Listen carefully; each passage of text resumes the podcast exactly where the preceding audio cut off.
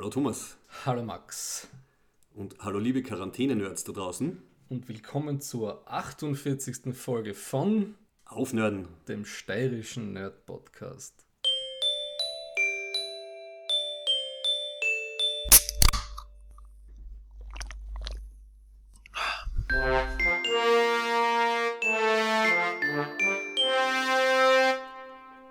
den wir heute zum ersten Mal getrennt voneinander aufnehmen. Ja, das diese keimfreie Variante ist extrem aufregend, finde ich.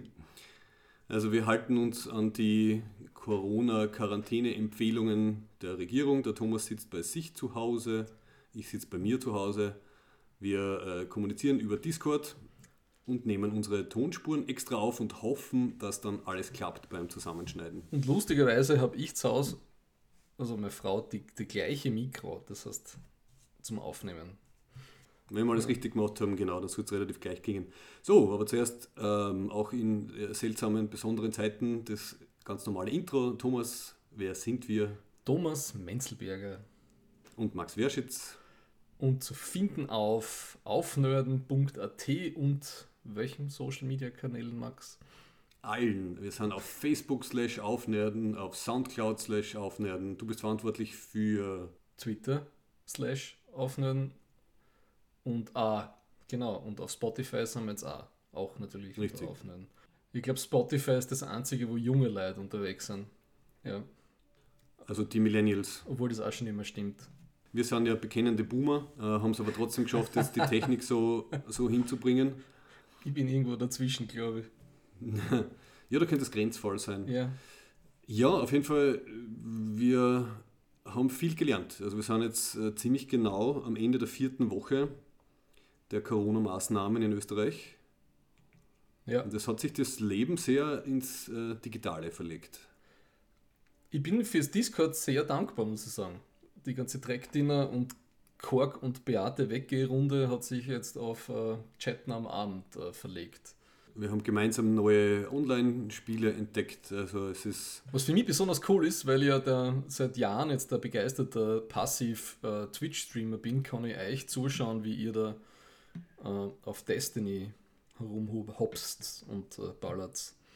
richtig, ja, du hast in unserem, in unserem äh, neuen Discord die Wahl zwischen Destiny 2, also sehr hektisch, oder äh, World of Warcraft Classic, also sehr entspannt. Wobei ich muss sagen, ich habe damals World of Warcraft saufahrt gefunden und ich finde sie jetzt immer noch saufahrt zum Zuschauen. Also Es ist auf jeden Fall, also ich habe es auch nie gespielt, ich nehme an, wenn man spielt, ist interessant, wenn man zuschaut. ich hoffe, ich hoffe, wenn es nicht spannend ist, weiß ich nicht, wieso man es tut. Und was auch noch sehr gut funktioniert hat, also jetzt lassen wir mal alle die Schrecklichkeiten irgendwie weg, die wir eh täglich über Corona und Co. in den Nachrichten hören, also noch was Positives. Es haben sich auch ähm, die Quizzes angepasst, zu denen wir gehen. Ja, Also es war jetzt, äh, heute ist Ostersonntag, also frohe Ostern übrigens, Thomas und danke allen anderen. ebenso. Vor zwei Tagen war auch das erste äh, Nerd-Quiz, also vom Vakuum-Team online. Und wir haben wirklich nicht geschummelt. Wir Also- haben nicht geschummelt, genau. Ich habe seit längerem wieder mal mitgespielt, ich habe sogar einige Sachen gewusst, das hat mich sehr positiv überrascht. Ja. Muss wahrscheinlich an der Online-Variante liegen. Ähm, und weil im Twitch-Chat daneben haben wir einige gemeint, wir schummeln. Wir haben nicht geschummelt. Haben wir nicht, genau. Wobei, äh, teilweise haben wir diskutiert gehabt, ob man jetzt, ob das okay ist, wenn wir halt ein bisschen mehr Leute sind. Aber wenn wir ganz ehrlich sind, wir haben drei Leute ungefähr, die wissen alles. Und sobald die dabei sind, ist schon wurscht, wer noch äh, Ja, mit dem Team ist. Ja, also, ja, also wenn es Georg, Herwig äh, und, und noch ein, zwei zusammensetzt, dann ja. ich habe, glaube ich, ich, hab, glaube ich, eine einzige Frage beigesteuert. Na, zwei. Zwei Fragen beigesteuert, wo, wo sonst keine Ahnung gehabt hat. Sonst haben die allen anderen eh alles schon abgegrast gehabt.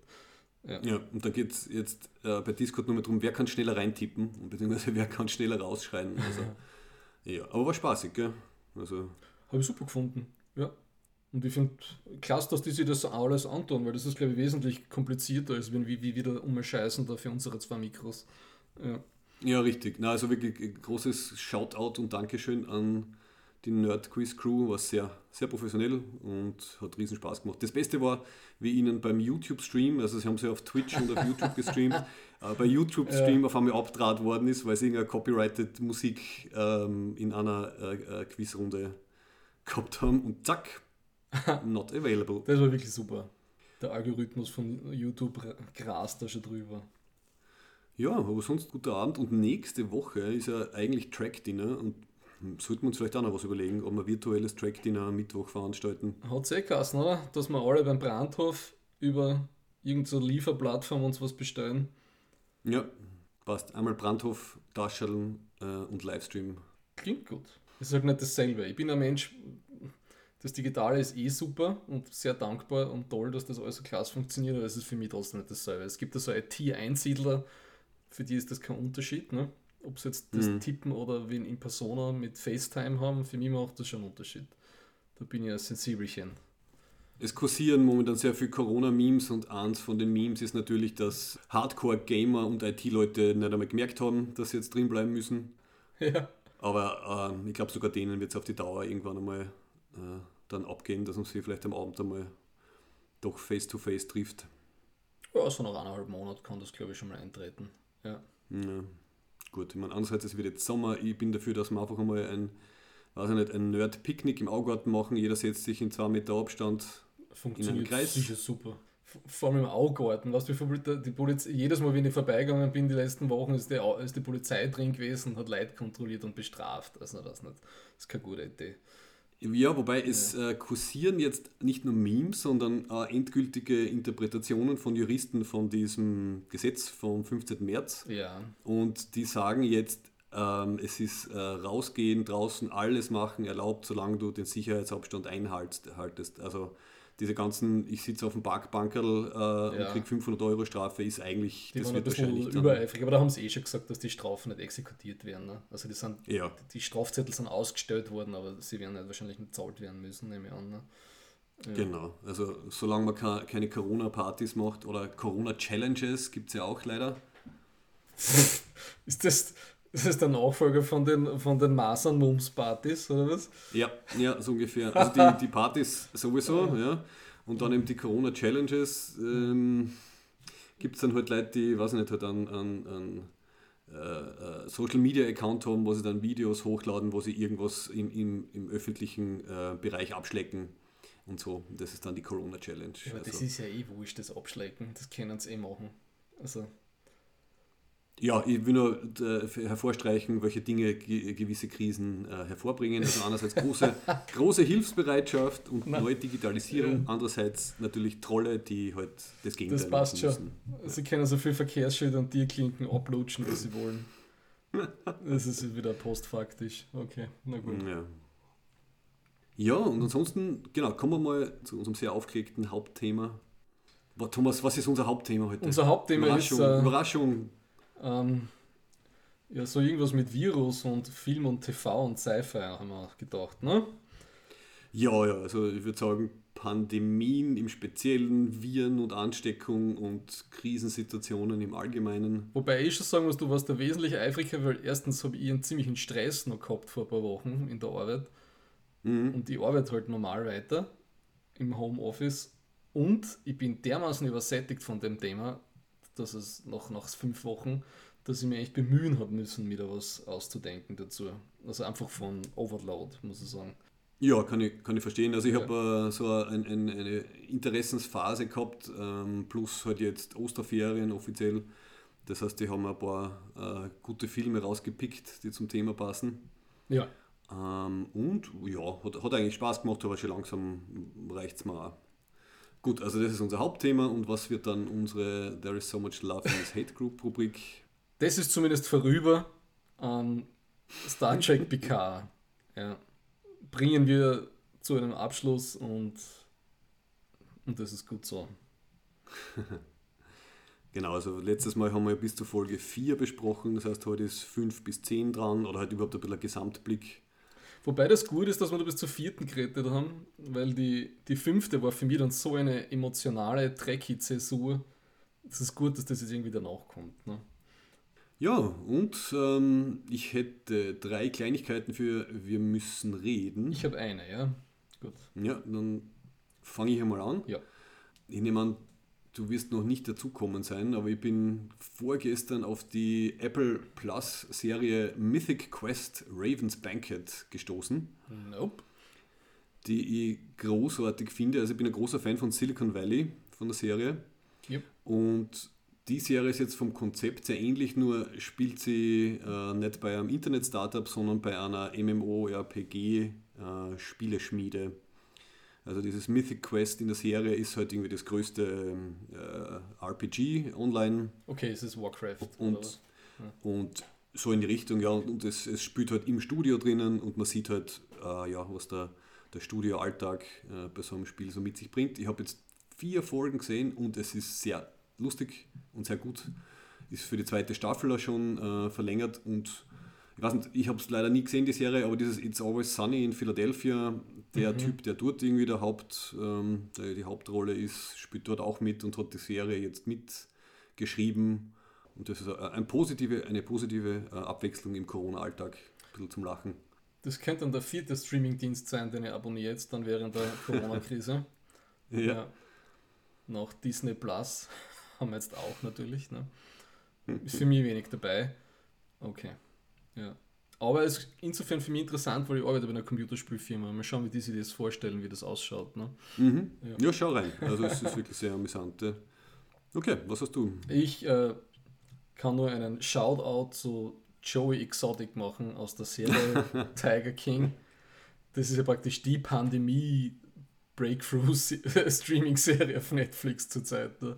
Weiß nicht, ob du das mitgekriegt hast. Das ist so ja, ich habe ein bisschen geschaut. Ja. Ist, ich habe es, glaube ich, schon zum zweiten Mal fast durchgeschaut. Ja, erzähl ein bisschen. Es ist absurd über praktisch ein, äh, ein, so historischer Überblick über tierzüchtende, verrückte, lustige Menschen in Nordamerika natürlich, also USA, die hau hauptsächlich Tigerkatzen miteinander äh, zum Paaren bringen und dann immer größere private Zoos machen und sich dann bekriegen, äh, juristisch und äh, übers Internet und so weiter und so fort. Und das, diese drei Haupt, Hauptcharaktere sind einfach äh, total schräge Typen. Ja. Kann mhm. ich empfehlen. Also vor allem dieser Joey Exotic, den ja der Trump ja vielleicht begnadigt jetzt. Ne? Also das ist eigentlich kein Spoiler, weil am Anfang der Serie sieht man, dass der im Gefängnis sitzt ne? und man kriegt so über sieben Folgen mit, warum er im Gefängnis sitzt. Und der Trump hat angeblich getweetet, dass er, dass er looking into pardoning Joe Exotic. ja. ja. gut, dann bin ich schon gespannt. Also die Hälfte habe ich schon gesehen. Den Rest werde ich mir noch gönnen. Und das ist, finde ich, der, der Punkt von der Serie, dass du glaubst, das ist so absurd und verrückt und dann jede Folge denkst du, das kann nicht noch schlimmer werden und das wird jede Folge schlimmer. Das finde ich, das, das, find ich das wirklich gut gemacht daran. Ja. Mm. Es ist wirklich sehr aufwendig gemacht. Also die so viel Material zusammentragen, so äh, abwechslungsreich geschnitten. Die haben mehrere Jahre daran gearbeitet, Über fünf Jahre, ja. mitgekriegt habe. Ja. Ja. Echt ein Meisterwerk und genau zur richtigen Zeit rauskommen. Jetzt haben alle Leute Zeit. Ja, absolut. Um das zu schauen. So, ich habe noch eine Serie, die auch schön kurz und knackig und lustig ist. Äh, und zwar hat die den eher, ja, nicht so passenden Titel Avenue 5 kann man sich irgendwie nichts darunter vorstellen, aber Avenue 5 ist ein Kreuzfahrt-Raumschiff, ähm, das auf eine, einen acht Wochen Trip durch das Sonnensystem geht ähm, und dann gibt es eine technische Fehlfunktion und auf einmal wird aus dem acht Wochen Trip wegen Orbital Mechanics ein Dreijahrestrip. Oh. Und es geht dann darum, wie halt die Crew damit umgeht. Es spielt der Hugh Laurie mit, also der, wie hat der Kassen? Dr. House. House ja.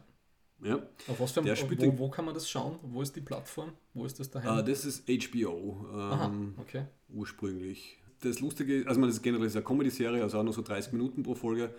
Und das interessante Grundkonzept ist halt, der Hugh Laurie ist der Captain, aber eigentlich ist er nur ein Schauspieler, genauso wie die ganze Brückencrew nur, nur Schauspieler sind. okay. Weil der Millionär, der das Ganze äh, organisiert, dem die Firma gehört, der wollte halt nur schöne Leute haben, die so tun, als würden sie das Schiff steuern, zum Beispiel. Ähm, ja, und es, es geht halt dann darum, halt, wie, die, wie die Leute damit umgehen, wie dieser ihre Millionär, der auch auf dem Schiff nämlich ist, damit umgeht. Und ist wirklich also clever, clever geschrieben, hätte man nicht gedacht. Also vom Trailer her mhm. äh, habe ich mir nichts erwartet und dann noch drei Folgen war ich eigentlich an Bord. Ähm, Klingt gut. Ja, also, ja. Und dann noch ein allerletztes ein Film, den mir der Herwig empfohlen hat, der ein bisschen zum, zu diesem Pandemie, Quarantäne, wir sind jetzt nur zu Hause und machen alles digital passt. Und zwar von 2018, ein Film namens Searching, der wirklich rein auf, auf diversen Bildschirmen spielt. Man sieht entweder Leute am Computer chatten, man sieht sie telefonieren, man sieht sie im Internet surfen. Und äh, das okay. war echt ziemlich beeindruckend. Also ich glaube, es gibt eine Modern Family Folge, die das einmal gemacht hat. Die ganze Folge nur auf, auf Social Media Devices und, und technische Sachen. Aber das ist wirklich ein, ein Thriller, der das, der das durchzieht. Ähm, den kann ich auch sehr empfehlen. Und es spielt die Hauptrolle der John Joe, also der äh, Zulu aus den neuen Star Trek-Filmen. Ah, okay. Das klingt so wie äh, Romane, die nur aus Briefen bestehen oder mhm. E-Mails. Ne? Mhm. Ja, jedes, jedes Medium hat so seine Experimente. Gell? Ja. Ja. Also Wird das, das gut gegen Nordwind, dieser vom Glattauer? Ah, vom Glattauer, ja. ja, richtig. Okay, gibt es noch was? Nein, heute hat so schnell nichts. Das ähm, Nonverbale fällt uns heute, gell? Zinke dir zu. Der, weißt du's? Ja, passt, gut. gut, dann nächste Rubrik. Die galaktische Lyrik. What a piece of work is man. How noble in reason, how infinite in faculty. Ich habe da ein besonderes Schwankerl, habe ich mir mit der Hand rausgeschrieben. Ich habe mir vom ORF-Report, beziehungsweise eigentlich habe ich es über den Bayerischen Rundfunk YouTube-Kanal angeschaut diese Doku über Ischgl, ne? was, da so, was, was da so gelaufen ist. Und es, eigentlich hätte es ja nur so eine äh, Massenskisport-Tourismus Ibiza in den Alpen Doku werden sollen und dann ist auf einmal diese Pandemie gekommen. Hm. Und da habe ich mal vom Schneekönig vom Ischgl habe ich mir da so einen netten Soundbite geschrieben, der für mich so die Absurdität von unserer heutigen Zeit sehr schön äh, vergegenwärtigt. Das passt ein bisschen zusammen, mhm. weil ich habe das Buch jetzt nicht gelesen, aber ich habe von School of Life immer so Zusammenfassung von der Die Pest vom, vom Camus. Der hat so ein Buch geschrieben in die 30er ja. Jahre und da stirbt so die Hälfte von der Bevölkerung von einer, von einer Stadt und so. Und in Camus ist es nie um die Krankheit gegangen, sondern irgendwie laut dieser Analyse drum um die Absurdität von praktisch Gesellschaft und unserer Geschichte und der Menschlichkeit irgendwie darzubringen. Mhm. Mhm. Und das fällt mir bei diesem Zitat da ein. So, der Schneekönig von Ischgl. Der Reporter fragt, Sie hatten doch auch mal die Idee, dass Sie Pinguine herholen, oder? ja, wir haben da mit verschiedenen Zoos geredet, aber es ist so schwierig. Die könnten wir oben ansiedeln. Da gibt es so einen Speicherwasserteich. das ist natürlich eine Attraktion für Kinder und Familien. Wir haben es wirklich eine lange Zeit probiert. Es muss doch eine Möglichkeit geben. Wenn wir einen Zoologen engagieren, wenn man die entsprechenden Fachleute hinzuholt, dann müsste es gehen. Aber es ist ganz schwierig. Vor allem die hm. Königspinguine, die ganz großen. Und da brauchst du noch jemanden, was witzig ist, der die Pinguine aufstellt, wenn die nach oben schauen. Oben fliegt ein Helikopter vorbei, fallen sie um und können selber nicht mehr aufstehen. Da muss man sie immer wieder aufstellen. Aber das lässt sich alles lösen, das ist schon klar. also äh, statt Tiger King dann Pinguin King. Ja. Ischgl. Ich, ich habe das so absurd gefunden, diese Stelle in der Doku, es war großartig. Und, ja. Ähm, ja. Sensationell. Okay, ich habe auch was Österreichisches. Ähm, weiß nicht, ob du es schon kennst, weil ich habe es auf Facebook gepostet. Und zwar bin ich bei alten Kassetten auf eine äh, äh, Liedaufnahme gestoßen. Ich habe dann dem Kabarettarchiv Österreich äh, Shoutout und Dankeschön ein E-Mail geschrieben. Die haben mir das identifiziert. Und zwar ist es ein Lied geschrieben von Peter Orthofer, gesungen vom Hans-Peter Heinzel.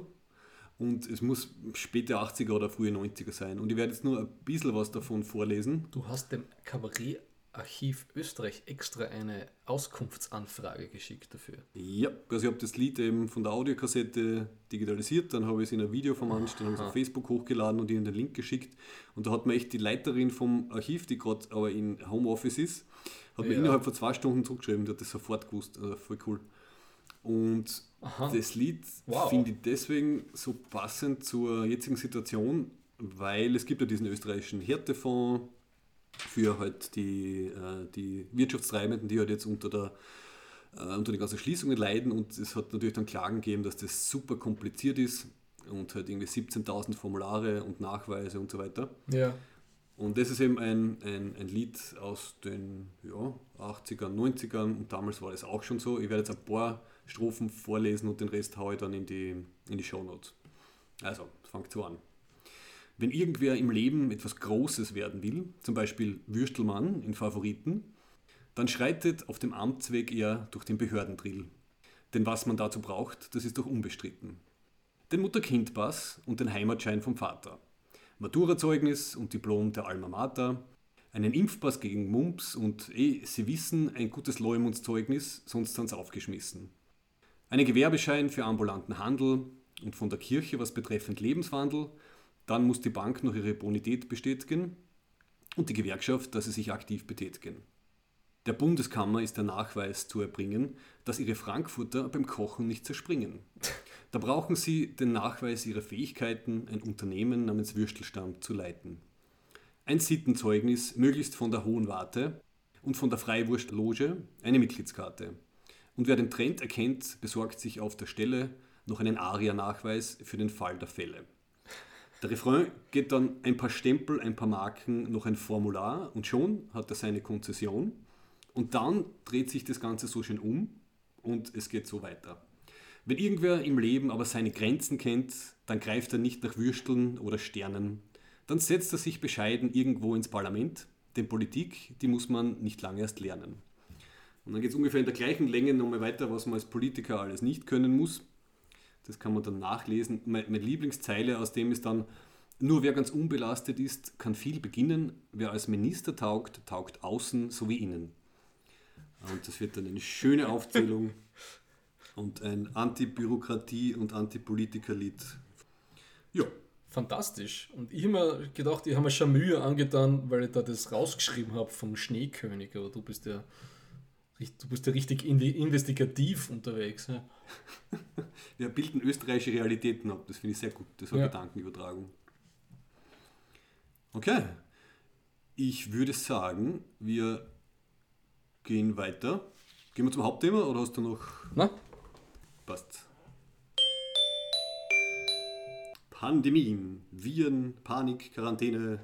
Und leider ein bisschen Zombies wahrscheinlich, wenn wir dabei haben, gell? Die sind unentwischbar. Ja, das stimmt. Das ist leider sehr stark drinnen in dem Ganzen. Mir scheint, ich meine, das ist ja auch sowas, was man jetzt bei, der, bei diesen ganzen Corona-Warnungen an Leute gesehen hat, die das nicht ernst nehmen. Zombies sind wirklich eine super visuelle Methode, um Gefahr darzustellen. Also stell dir Corona als einen Zombie vor und mhm. auf einmal würden das alle ernst nehmen. Und nicht nur als kleine Aerosoltröpfchen. Ne? Ja, und als Unsichtbare. Wobei das Unsichtbare ist ja auch gerade das, was so spannend macht, oder? Also jeder könnte es haben, wir wissen nicht, wer es hat. Wir müssen allen Leuten ausweichen. Also es hat eigentlich schon so einen gewissen Horrorfaktor. Ja, ja. Und ich habe, nur als kurzes Preview sozusagen, einen Blumenstrauß von sieben Filmen. Äh, nicht alle sind Zombie-Filme, Gott sei Dank. Ja, mein Outbreak ist ja der erste, den du da hast. Und ich, ich habe ja. den das letzte Mal in, in, den 90ern gesehen oder haben wir den jetzt extra nochmal angeschaut. Und ich kann mich erinnern, dass mir der Film damals gut gefallen hat. Aber jetzt sind wir ja alle Hobby-Virologen mittlerweile. Durch diverse durch diverses Binge-Watching von irgendwelchen Infokanalen und Hören von Podcasts dazu. Der Film ist so wirklich selten dämlich. Er gefällt mir eher auf einer Meta-Ebene, weil er einfach so, so viel Schmarrn drin ist. Das ist ein Wahnsinn. Was hat dich am meisten gestört? Was mir am meisten gestört hat, dass sie das arme Afferdl, wie sie es am Schluss finden, innerhalb von einer halben Stunde, der Cooper Gooding Jr. zuzelt das aus und hat innerhalb von 10 Minuten das antivirale Gegenserum. Ja? Wenn du dir das jetzt heutzutage anschaust, fühlst du dich echt verarscht, ne? weil du denkst, so, alle reden nur, das dauert mindestens ein Jahr bis eineinhalb Jahre, bis wir was haben und der hat das innerhalb von fünf Minuten. Und der liebe Doktor, äh, wie heißt der noch schnell, der, der Herr äh, aus, der, aus der Reifeprüfung, der dann so verunsichert auf der Rückbank sitzt vom Bus, der, also der Schauspieler heißt Dustin Hoffmann. Hoffmann natürlich. Ne? Äh, als und dann zieht er sich als Liebesbeweis am Schluss auch noch die Schutzmaske runter. Und er weiß nicht einmal, ob Serum funktioniert. Und das ist seine Ex-Frau, die da gerade im Sterben liegt. Ich habe gedacht, ich spinne. Das ist völlig unverantwortlich. Was machst du da? Ja. Ja. Mhm. Also man merkt, Outbreak ist, ja. also für mich ist es ein sehr guter Film. Es ist einfach ein, ein, ein, ein lustiger Actionfilm, der, der halt ein bisschen mit diesem Pandemie- oder beziehungsweise Epidemie-Thema spielt, womit das halt nicht stört, wenn es nicht wissenschaftlich korrekt ist. Es ist einfach, es sind so viele Szenen, wo ich mir gedacht habe, dass, dass die einfach äh, so komisch sind. Ne?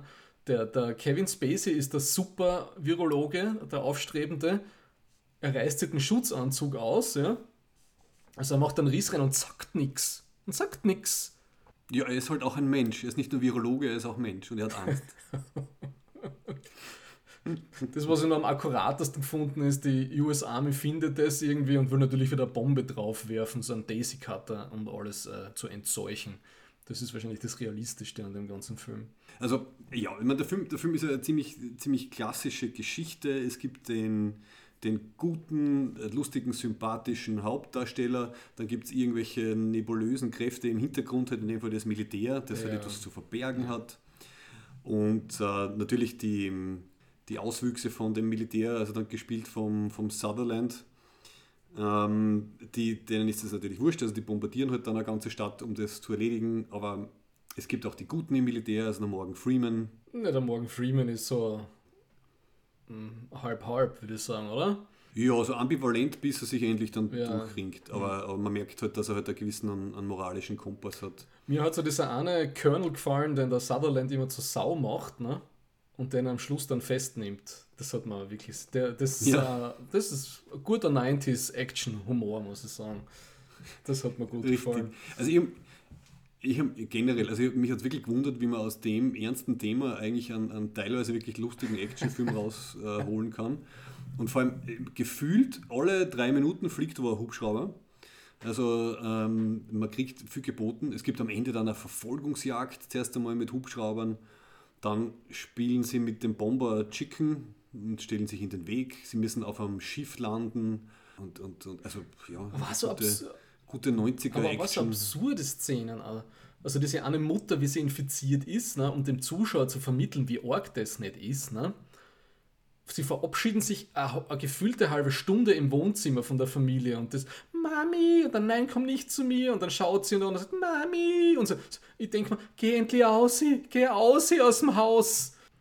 Und dann, oder die eine Szene, wo, wo dieser Chief of Staff muss das gewesen sein, mit den Leuten herumsitzt ne, und diese Operation, was nicht, Cleansing oder wie es heißt, habe ich wieder vergessen. Ne? Clean Sweep. Der brüllt seinen Staff an, ne? Wie blöd. Der schreit herum. Mittlerweile fällt mir sowas einfach immer mehr auf, so wie dieser eine General von, von der First Order, der da seine Ansprache hält und brüllt wie ein Wahnsinniger. Ja? Und du denkst da, wen, wen brüllt er jetzt an? Für wen? Für was? Warum ist er so krantig? Ja? Das, also bei Star Wars war das echt schon ein Level drüber, knapp vor der, vor der Satire. Ja, bei mir ist diese komische Staff-Sitzung, also, also was, das, wieso? Ja. Mhm. Ah, warte mal, jetzt, vielleicht habe ich vorher, ich habe leider manchmal gibt es anscheinend Discord-Aussetzer, ich verstehe nicht alles. Hast du gemeint, wo sie im Weißen Haus zusammen Ja, genau. Oder? Ja, man, das ist mir insofern aufgefallen, weil das war diese, diese klassische Szene, wo man dem Publikum zeigt, ähm, eure Entscheidungsträger ja. sind eh alle moralische, verantwortungsvolle Leute und wenn sie sowas machen würden, dann würde ihnen das total schwer fallen. Er schmeißt ja dann den ganzen Leuten in der Gruppe die Fotos ja. hin von den Opfern und sagt, also wenn wir das jetzt entscheiden, dann prägt euch diese Gesichter ein und ihr werdet noch jahrelang dran denken. Also das war für mich so das typische, das Vertrauen des Zuschauers in die Obrigkeit und in die Entscheidungswege muss äh, gewährleistet sein. Und es sind nur diese Rogue-Ausreißer, so wie der Sutherland, die dann wirklich ähm, die harten Knochen sind, die das umsetzen. Also das war für mich ganz, ganz klassisch also es wird nicht das ganze System in Frage gestellt. Es ist immer nur ein Ausreißer. Mhm. Was ich generell super gefunden habe, also es ist ja von Wolfgang Petersen, er hat die Regie gemacht und der Typ kann einfach gut visuell äh, Geschichten erzählen.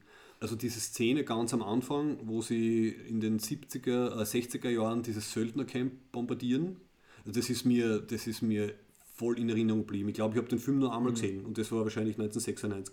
Und an die Szene habe ich mich immer Echt? noch erinnern können. Okay. Der Flieger fliegt drüber, die Leute unten glauben, sie kriegen jetzt ähm, äh, Ja. Hilfssachen äh, und dann in der letzten Sekunde checkt der eine Typ, dass das wahrscheinlich eine Bombe ist und dann zerfetzt alles. Also ich finde, es ist einfach visuell und dramatisch wahnsinnig gut gemacht. Und dann, auch wie er weitergeht, äh, ich glaube, die nächsten Sequenzen sind dann eben gleich dieses, wir schauen rein in diese äh, Anstalt vom amerikanischen Militär, die sich halt um diese Krankheiten kümmert und gehen dann in so schönen Kamerafahrten halt von Biological Hazard Level 1 bis 4. Und das finde ich ist auch so wunderschön gemacht. Also du, es, du brauchst keinen Dialog, du fährst mit der Kamera durch, sie zeigen, aha, da sind die so angezogen, da gibt es die Sicherheitsmaßnahmen, es wird immer, immer härter, immer härter, bis man dann, dann beim Dustin Hoffmann ist und den Anzügen. Also solche Sachen, es ist einfach, also als filmisch einfach sehr gut gemacht. Sowas würde man zum Beispiel bei, bei Picard oder Discovery manchmal wünschen.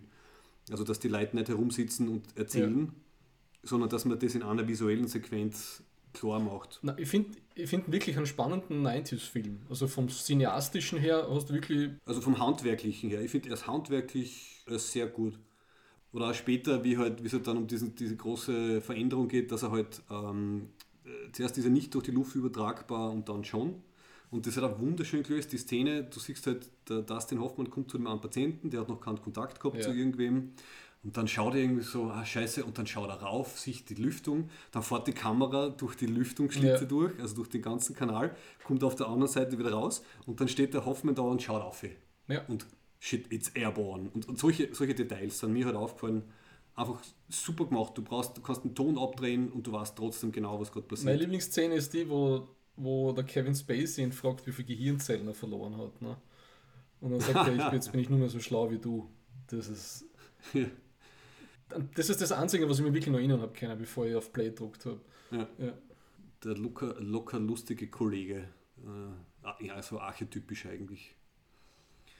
Ja, und äh, McDreamy spielt mit. Ist dir das aufgefallen? Hast du Grey's Anatomy Ah, das geschaut? hat mir die Sarah beim Schauen gesagt. Das ist der mit dem, der den Ja, Affen also- gekauft, den illegalen. Okay. Genau. Einer der ersten Patienten ist der McDreamy verreckt elendiglich. Aber ja, er ist. Ähm, Ähm, aber hat das für die Sinn gemacht? Weil was wir ja jetzt zur, zum Abwinken gehört haben, ist ja das Problem mit der langen Inkubationszeit beim Covid-19, ne? die 14 Tage. mhm. Und anscheinend hat das da eine Inkubationszeit von, was nicht, einer halben Stunde oder so in dem Film. Oder drei, vier Stunden. Mhm. Und am Ende sterben sie dann innerhalb von fünf Stunden. Ja. Da habe ich mich gefragt, wie, wenn das so schnell ist, wie kann das mehrere Tage bestehen, das Problem in dem kleinen Städtchen da? Richtig, ja. Und vor allem der, der, der Charakter, der von Morgan Freeman Ja. gespielt worden ist, der sagt ja am Anfang, dass das ihnen voll in die Hände spielt, dass halt die Leute so schnell Ja. tot sind. Da, da waren wir dann schon im Action-Modus und dann war das nicht mehr so wichtig. Dann ist wichtiger, dass das der Dustin Ganze. Hoffman und der äh, Cuba Gooding Jr. mit einem Helikopter durch Kalifornien duckern und Probleme Ja. lösen. Das ist eh ganz lustig.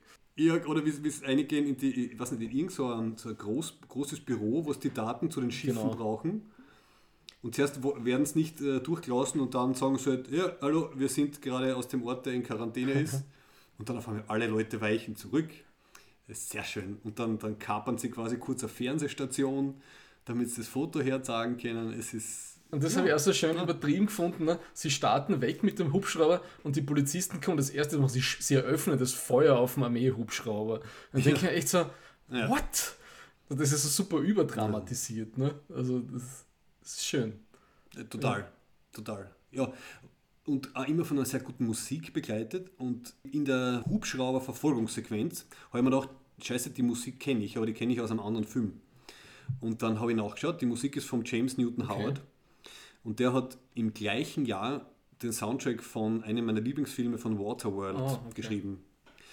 Und anscheinend, ja, wenn man zwei Soundtracks im gleichen Jahr schreibt, dann tut man ein bisschen sich selber plagiarisieren. Ja, also es, in der Actionsequenz gibt es eine Tonfolge, die genau gleich ist wie bei Waterworld, aber sei ihm verziehen. Beides, beides gute Soundtracks. Ja. Und es wäre cool, wenn man Ja. Impfstoffe so schnell machen könnte, ne? in 10 Minuten in so einem Container. Die Jagd nach dem Ja. Host. Äh, Und sobald man den hat, ist alles geklärt. Äh, schön wär's, ja. So, ein im Vergleich dazu sehr bedrückend realistischer Film ist dann Contagion vom Steven Soderbergh 2011, den jetzt, glaube ich, alle Leute gesehen haben inzwischen. Den habe ich im Kino gesehen. Das ist aber uh. auch so ein bisschen ein Problem, weil das war so ein Date-Film für mich. Ne? Da habe ich damals. da habe ich, das war so. Du meinst ein Griff ins Das Klo? war ein Date mit einer, mit einer Karate-Trainerin von mir. Da habe ich den angeschaut im Kino. Und ich kann mich noch mal sehr vage erinnern. Aber du hast ja diese Fotoabfolge, aber das sagt mir jetzt alles nicht mehr so wirklich viel.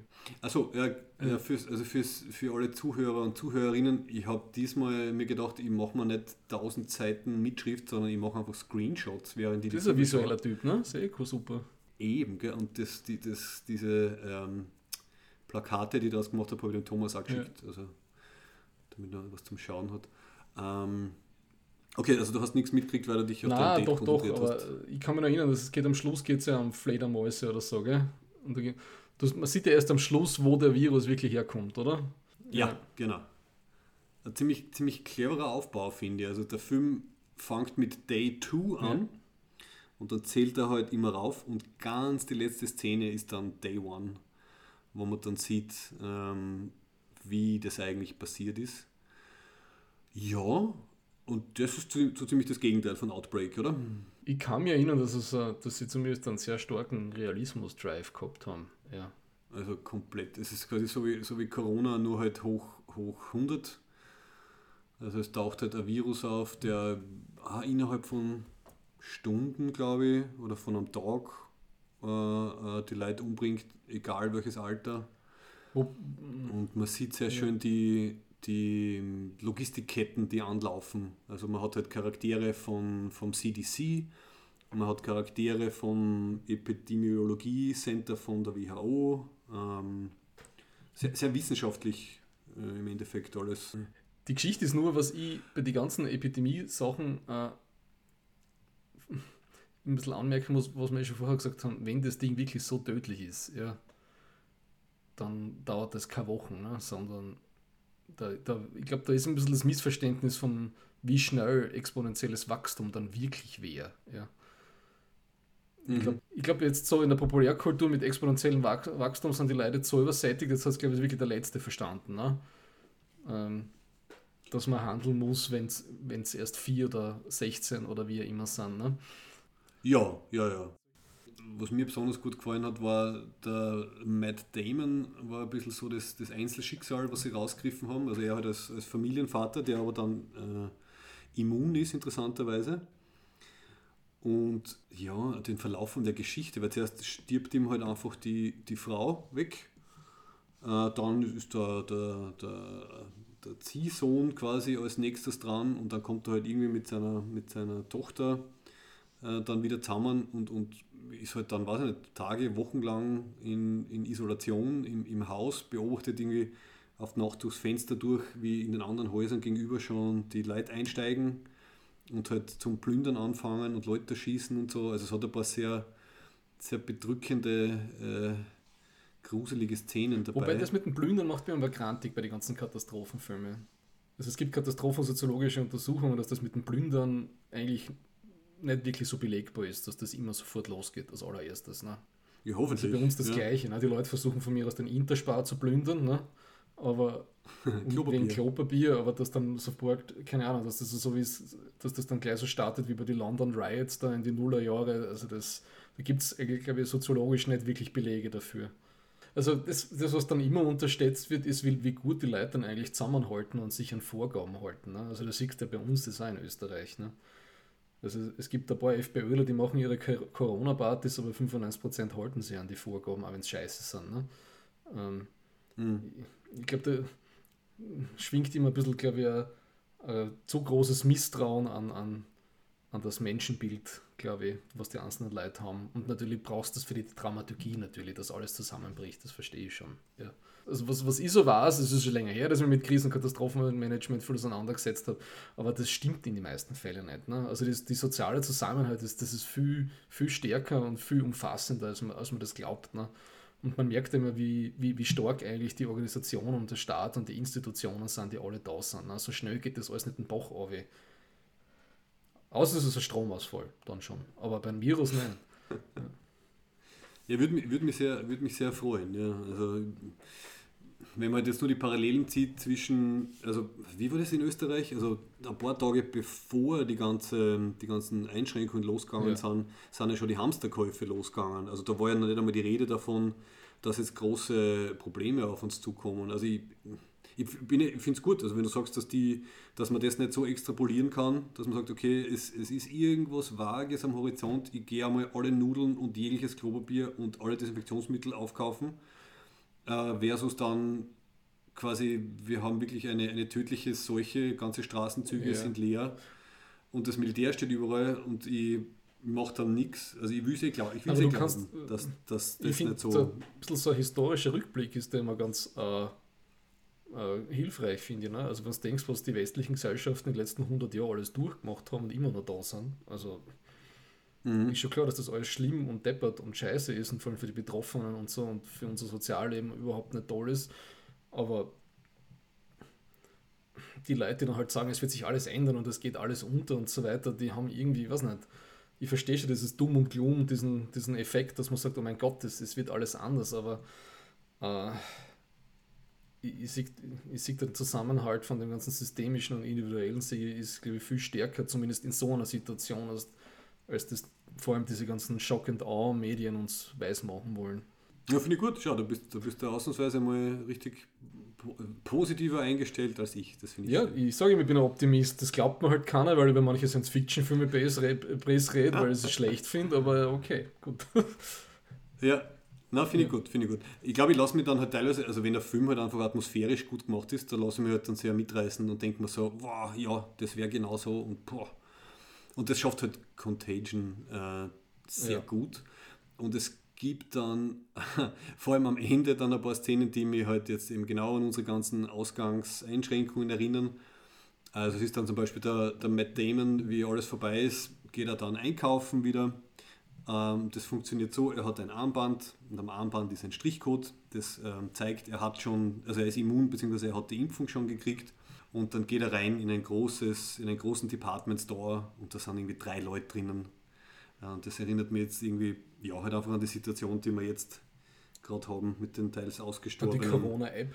Straßen und die, genau die Corona-App, dann das, was halt die, die Südkoreaner und die Chinesen teilweise gemacht haben, also einfach dieses dieses Vermessen mhm. und ähm, Kennzeichnen und dann halt langsam wieder alles, alles öffnen.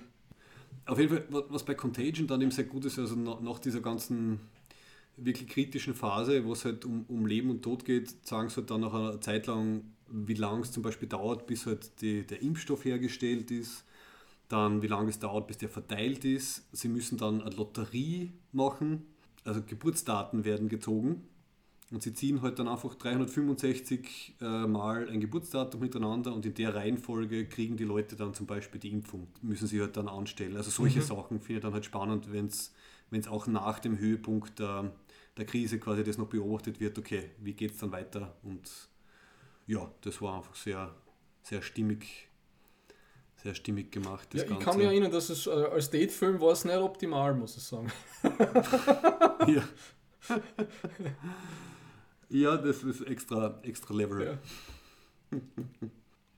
Okay, jetzt haben wir, glaube ich, mal die zwei Klassiker, würde ich sagen. Ja, aber dann schauen wir, was da noch zwei hast. Filmklassiker. Okay, jetzt kommt schon, jetzt kommen schon die Zombies, ne? Jetzt kommen die Zombies. Ja. Okay, dann mache ich die anderen mache ich eher kurz. Also eigentlich ist fast mein Lieblings Zombie-Film und mein Lieblings-Pandemien-Film ist ein französischer von 2018. Auf Englisch, also der englische Titel ist The Night Eats the World, also die, die Nacht isst die okay. Welt. Der war wirklich sehr gut, weil es war zwar ein Zombie-Film, aber die Zombies waren jetzt nicht so actionlastig im Vordergrund wie bei Zombieland zum ja. Beispiel sondern es geht im Endeffekt darum, dass ähm, in Paris ein Musiker, äh, ein junger Mann, der eigentlich eh schon ein bisschen soziophob ist, dann der letzte Überlebende in einem großen, schönen Pariser Altbau äh, Mehrparteienhaus ist. Und wie der halt mit der Situation umgeht. Und halt wunderschön gefilmt äh, und gemacht, also was er alles macht. Er ist einerseits total methodisch, also er schafft es halt irgendwie unten das Haupttor zuzumachen, dann geht er systematisch alle Wohnungen durch, holt sich überall das Proviant, äh, holt sich alle Sachen, die er halt braucht und richtet sich halt so ein in einer Wohnung dann. Okay. Dann sieht man halt langsam, wie er halt logischerweise vereinsamt. Weil er Musiker ist, fängt er dann an, äh, CDs und Kassetten zu sammeln, die er in den Wohnungen findet. Und die hört er sich dann zum Beispiel an, auch mit Aufnahmen von anderen Leuten. Er fängt an, mit diversen Alltagsgegenständen kleine Konzerte zu spielen. Er redet mit einem Zombie, den er im, der im Lift eingesperrt ist. Also, äh, ja, es ist eine interessante Charakterstudie dann insgesamt und äh, eigentlich eher ruhiger, sehr ruhiger, sehr schöner Zombie-Film, den ich wirklich sehr Wie empfehlen geht's kann. aus? Soll ich erzählen? Also offen im Sinne von, er, er traut sich dann, ich meine, er wird ein bisschen gezwungen, aber er traut sich dann äh, quasi mit einem, mit einem Kletterseil und Haken zu einem anderen Haus rüber zu, äh, rüber zu schwingen, zu springen. Und die letzte Szene ist Pariser Dächerlandschaft. Wo geht er jetzt hin? Also man weiß nicht genau, was passiert, aber er ist quasi aus der Isolation raus Okay. und, und macht sich halt auf, sich neue Dinge anzuschauen. Ja. So, aber bevor ich da jetzt weiter referiere, äh, hast du, was wäre jetzt bei dir noch was, was du total Ähm, äh, zum Thema passt? was, was mir eingefallen ist, ist eben das Buch äh, Stadt der Blinden von José Saramago, das ist ein, ich glaube, ein portugiesischer Literaturnobelpreisträger. Ich habe das vor Ewigkeiten einmal gelesen, aber es geht halt darum, dass die Leute auf einmal alle, also einer nach dem anderen blind wird und keiner weiß, warum er blind wird. Und die Leute werden dann in so eine Anstalt reingesteckt und kriegen das Essen vorne hingekarrt und es geht mehr so drum über Soziale, was das mit der Gesellschaft macht. Ne? Und am Schluss sind dann alle erblindet und die Geschichte folgt praktisch dann einer Frau, die nicht erblindet ist, komischerweise, und wie, wie das so in dieser äh, Quarantänezone, was da alles vor sich geht. Und wie so, ja, eben so Macht und Herrschaft und wie, wie's- wie das äh, ausgelebt wird und ähm, ja, eher, eher ein bisschen negativ, glaube ich, habe ich es in Erinnerung. Hört dann aber auch ganz plötzlich auf die Geschichte. Also auf einmal können wir wieder alles sehen.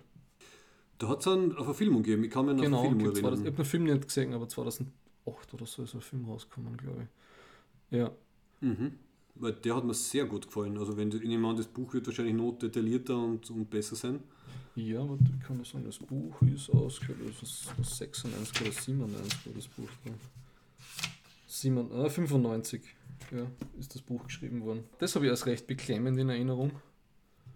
Und eben, was ich lesen würde, ist die Pest vom, vom Camus. Das soll super sein. Das ist jetzt von den ganzen äh, philosophisch angehauchten Leuten wird das die ganze Zeit empfohlen, dass man das liest. Ne? Habe ich eh schon kurz erzählt, um was es geht. Ähm, Mhm. und was ich gemacht habe, ist, ich habe mir ähm, von Star Trek ein bisschen was angeschaut. Ne? Ja, ja, ja, ja. Ich Vor allem in die ja. zwei, eh praktisch die erste offizielle Folge nach dem Pilot ist ja praktisch der, dieser Mojo-Virus, der auf der Enterprise D umgeht. Der gratis Genau. Vollrausch-Virus. mit dieser legendären äh, Tasha Yar Data Hookup-Szene. Bei TOS hat es eben The Naked Time gegeben und dann ist das bei TNG gleich wieder aufgenommen worden und das war dann The, The Naked Now und ja, ja, Tasha Ja und Data. Ja. gell? Und äh, aber der Virus war ein bisschen anders als in, der, als in TOS, deswegen haben sie ein bisschen länger gebraucht, bis sie das auserfinden. Ja, irgendwie so war das. Er, hat, er ist, mut, er ist Genau. mutiert, richtig, genau. So wie bei Outbreak, er ist Ja. mutiert. Der Saubattel. Was ja total realistisch ist, weil der Coronavirus ist ja auch schon ein paar Mal mutiert. Ne? Also die europäischen Stränge sind ja andere mittlerweile als die äh, asiatischen und so weiter und so fort. Ne? Das macht schon Sinn. Genau. Und dann lustigerweise hat auch Deep Space Nine in der ersten Staffel schon eine äh, Virusfolge. Biorana, eine Widerstandsgruppe, hat so eine, eine, eine Biowaffe, einen Virus in das äh, Replikatorsystem eingeschleust, der das Sprachzentrum kaputt macht. Und die, das habe ich super genial. Genau. Also das habe ich eigentlich im Nachhinein echt cool gefunden, muss ich sagen. Die ist sensationell, ja, die haben wir auch wieder angeschaut. Also die heißt Babel, passenderweise. Und äh, es ist großartig, weil halt sie, also die Leute reden noch, aber sie haben anscheinend, die Assoziationen sind komplett durcheinander. Also sie sagen halt, was nicht, halt fünf Wörter, die sie normalerweise gesagt hätten in dem Satz, aber die Wörter sind halt alle komplett falsch. Und es kommen sehr, sehr seltsame Ergebnisse. Aber sie kriegen dann, glaube ich, am Schluss auch Fieber, raus. oder? Und das wird lebensgefährlich auch, gell? Ja, so genau. auf die Art. Und am Ende wird es dann auch lebensgefährlich. Richtig. Zuer- Zuerst ist es nur ganz lustig, weil es fängt mit dem O'Brien an, der auf einmal, ich habe mir das eben auf den Screenshots, ist das oben, der erste Satz vom O'Brien in dieser Krankheit ist, um, ähm, she's flower units about the lad herself. Ja. Und ja, ähm, das wird dann immer ärger. Alle werden da rein auch angesteckt. Ja. Und vor allem, sie, also man könnte jetzt denken, okay, sie können nicht mehr reden, dann sollen sie etwas ja. schreiben. Aber ist genau das Gleiche. Also es ist einfach, im, im Hirn ist einfach das komplett durchgemixt. Auch wenn er schreibt, ist er Blödsinn. Ja, und die Kira findet so eine geniale Lösung. Ne? Also sie nimmt einfach an von den Forscher, also von diesen Widerstandskämpfern, die das gemacht haben, und nimmt mit auf die Station, weil dann ist er selber infiziert. Ne? Weil er, er, hat nicht wirklich großes Interesse jetzt zu helfen. Ne? genau, die Kira geht einfach Forscher entführen. Das ist hands-on, da weiß man gleich, was los ist. Habe ich super gefunden. Und dann gibt es natürlich noch bei Deep Space Nine das, was wir auch schon geredet haben, das Quickening. Ne? Ja, genau. Das ist dann später, das ist dann die 96. Folge. Ja. Ist, ja. Wo's, das ist ja praktisch eine Strafe des Dominions, die haben so an, an einen, einen künstlichen Virus, eine, eine biologische Waffe auf eine ganze Spezies losgelassen im Delta-Quadranten. Ne? Ah, Gamma-Quadranten, mhm. Verzeihung. Ja, ziemlich grausam. Also es kriegt einfach die ganze Spezies auf, auf dem Planeten hat ja. es. Die anderen sterben früher, die anderen später, aber ja, sehr viel Leid und ähm, verkürzte Aber ich habe die Folge wirklich verdammt gut gefunden. Die, die ist, also für so ein so ein 90s Science-Fiction-Film ist die echt dark. Also vor allem wieder Bashir, der die ganze Zeit kämpft, ne? Also, und dann schafft das. Also das ist wirklich, wirklich gut.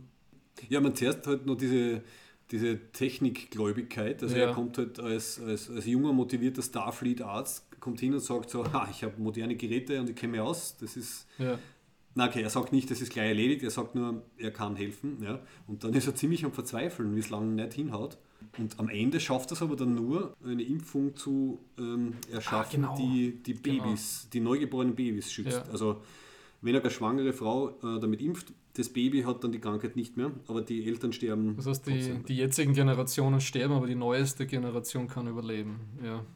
Und es gibt mhm. am Ende halt dann auch die Szene, wo er mit dem Cisco redet und halt sagt, er forscht immer noch weiter, weil er ihn lässt das nicht los. Also das Problem ist halt nur, wenn das Dominion davon Wind kriegt, was es dann macht. Da hätten sie eigentlich eine nette Follow-up-Folge machen ja. können, gell? Hm. Ist dann nicht passiert. Aber er war mit der Dex auf dem Planeten, oder?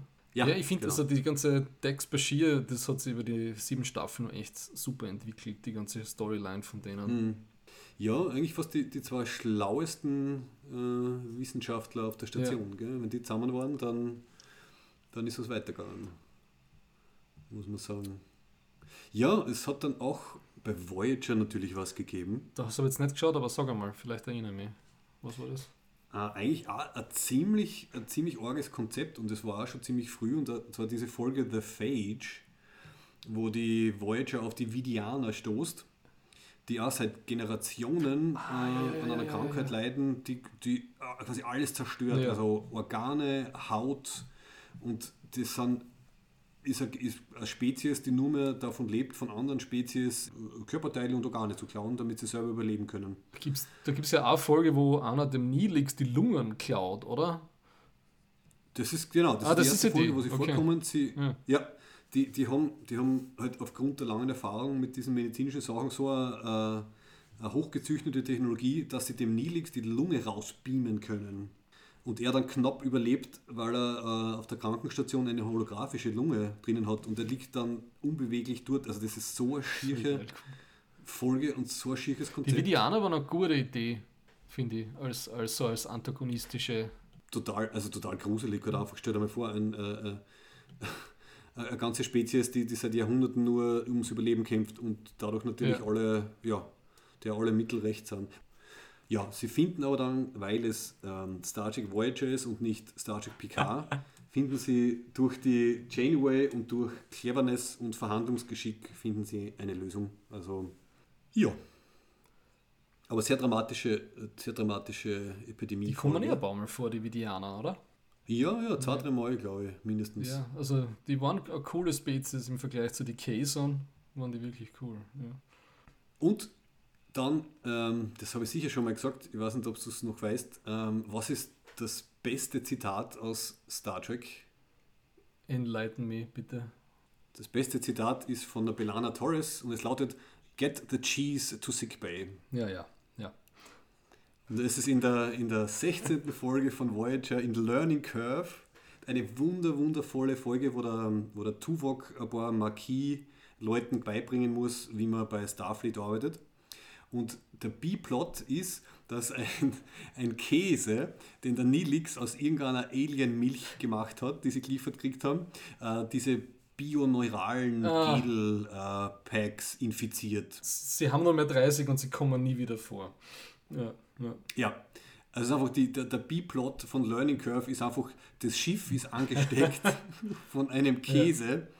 Ähm, und am Ende, am Ende müssen es dann mit irgendeiner einer Plasmawelle, müssen es dem Schiff dann quasi ein Fieber geben, damit es sich heilen kann. Und das war so lieb.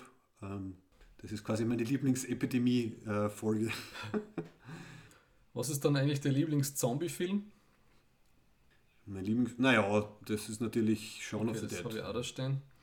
Aber einen, den ich immer, ich habe das Buch dazu noch nicht gelesen, das wird mir eh schon seit 10 Jahren empfohlen, aber, aber World War C, den Film, Mhm. habe ich ganz cool gefunden. Ob mit Einschränkungen, er ist PG-13, was für einen Zombie-Film keinen Sinn macht. Die CGI schaut nicht besonders gut aus, aber ich finde die Schauspieler und so, dieses über die Welt hupfen und dem Problem irgendwie auf den Grund gehen, habe ich ganz cool gefunden vom Setting her. Mhm. Und eine meiner Lieblingsszenen ist das, wenn es da, ich glaube, das sind irgendwo in Israel, in Jerusalem. Und weil die Leute sich so freuen, dass sie in Sicherheit sind, fangen sie zum Singen an, wodurch, wodurch die Zombies so grantig werden und dann erst über die Abgrenzung drüber schwappen. Das habe ich Ja, irgendwie, ja, genau. ich weiß nicht, da, das war auf irgendeine Art und Weise extrem äh, sarkastisch und äh, böse irgendwie. Mhm. Also der, der klassische Schuss Ja. ins Knie. Ähm, ja.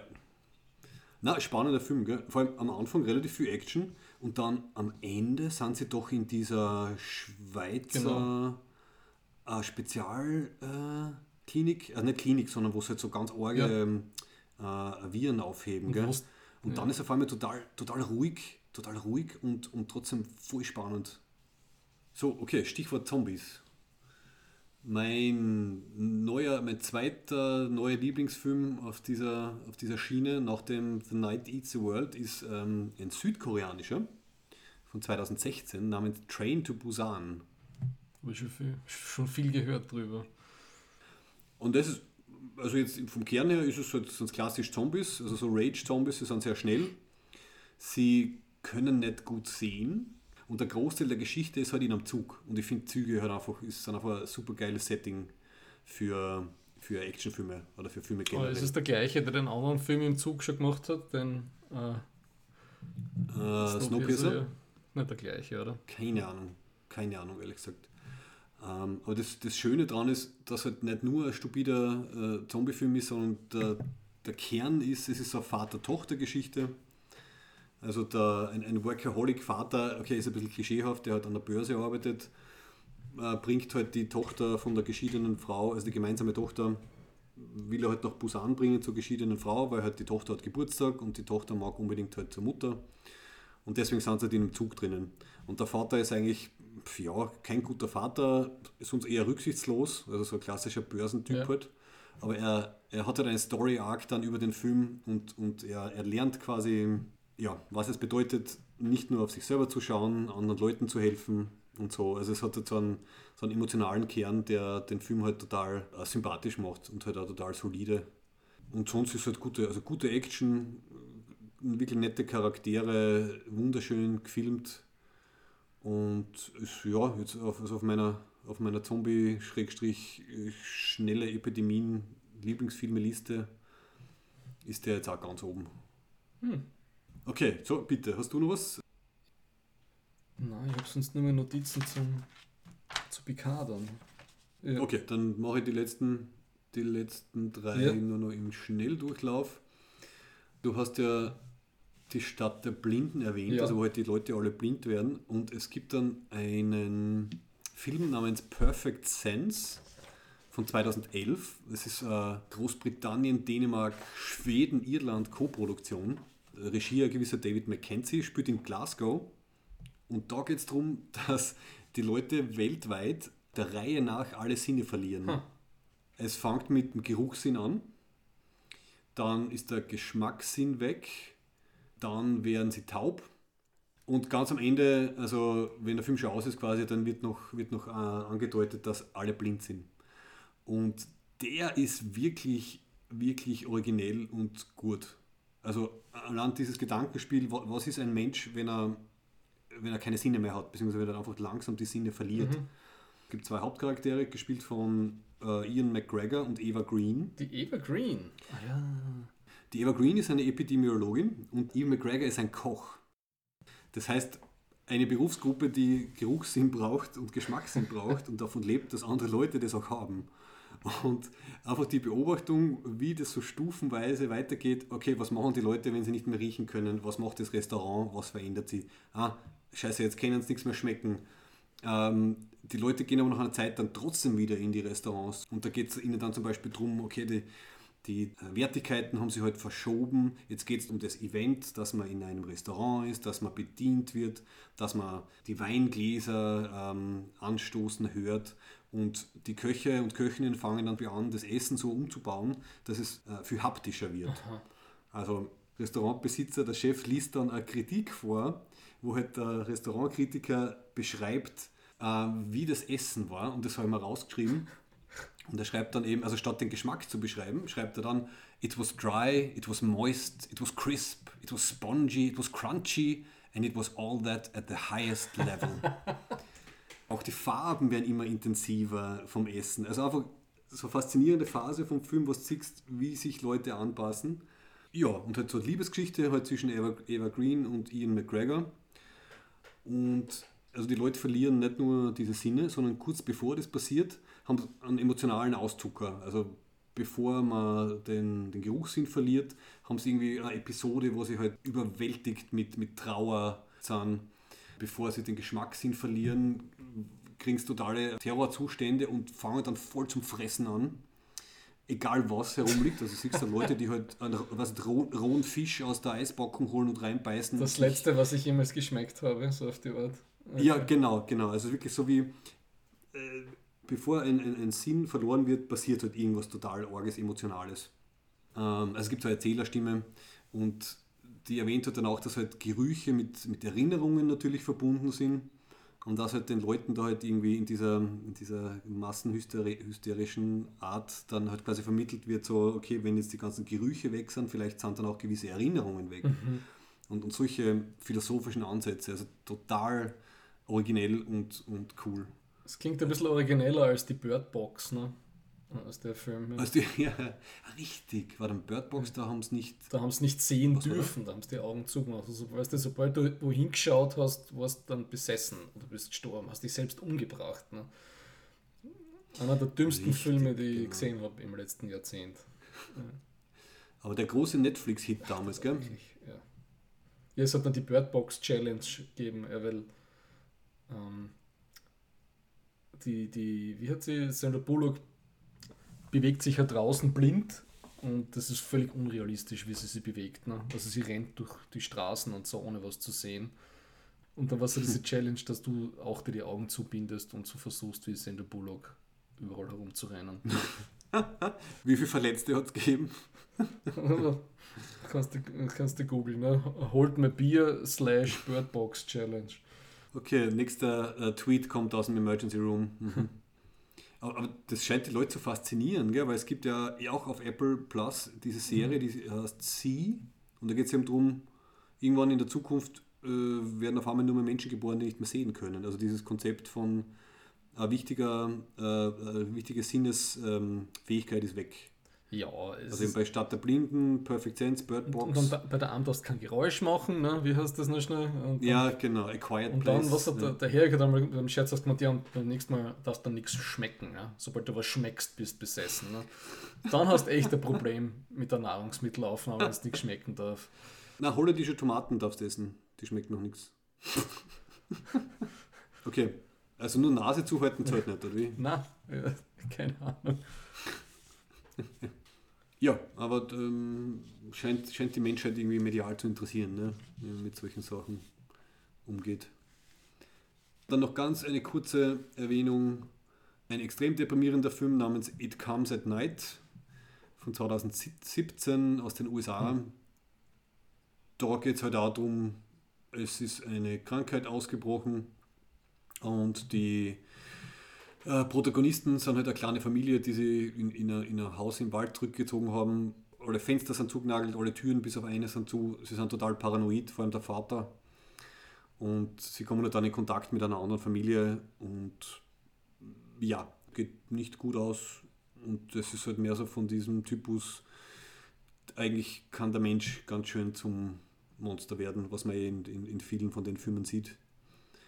Aber halt, ja, das, was du dann wahrscheinlich nicht mögen würdest, also das Schlechteste, was dann halt aus den Menschen rauskommt, wenn sie halt glauben, sie, sie wollen sich und ihre Familie beschützen. Ich finde das schon spannend, ja. Aber gerade so im amerikanischen Zeug wird das einfach irgendwie immer sehr äh, auf 180 dreht, ne? Ja, eine möglichst große Dramatik ja. halt. Was, was ganz interessant ist bei dem Film ist, also er ist visuell sehr, sehr schön gemacht. Der ähm, Autor und Regisseur hat gesagt, er ist von uh, The Shining inspiriert worden, vor allem vom Hotel. Also das, das Haus in dem Film ist auch irgendwie so, so diffus, seltsames Wesen schon fast, also so die Gänge und die Türen. Und er hat gesagt, er ist von einem von diesen grausigen, äh, ich weiß nicht, wie man den ausspricht, Bräugel, Brügel, holländischer Maler, Aha, der, mhm. der diese ganz, diese ganz schierchen Gemälde gezeichnet hat. Äh, und da gibt es eins, das heißt The Victory of Death, wo halt lauter, lauter Skelettfiguren halt irgendwie Leute abschlachten. Mhm. Und das war irgendwie seine Inspiration zusammen mit The Shining. Also okay, ist auch ein Post-Corona-Film für jo. mich. Passt, okay. Gut. Jo, ja, da kann man noch bewerten. Und letzte Erwähnung, ein Film namens Black Death äh, von 2010, eine Co-Produktion Großbritannien-Deutschland, der zu Zeiten der Pest spielt in England. Und es spielt mit äh, Sean Bean. Und was passiert mit Sean Bean? Sehr schön. Ja, er wird gevierteilt. Ne, ich kenn, die Szene kenne ich aus diesen Sean Bean Dies ne, in Movies. Wobei best, der beste Sean Bean Tod ist der Film, wo irgendwie die Klippe runterspringt und dann die Kuhherde ihm nachfällt. Ne? Ich weiß nicht, was ich kenne, das ist ein super Cut. Den habe ich noch nicht gesehen. Ja. Okay. Auf jeden Fall, das ist dann halt ein bisschen Ausreißer in puncto Pandemie, war halt Pest, ja, ist schon eine Zeit lang her. Und teilweise sogar nette Studie und, und Religionskritik, weil halt der Sean Bean ist ein Gesandter vom Bischof, der mit ein paar anderen Heretic-Jägern ein, ein Dorf aufsuchen soll, wo aus irgendeinem Grund die Pest noch nicht war und wo es allen gut geht.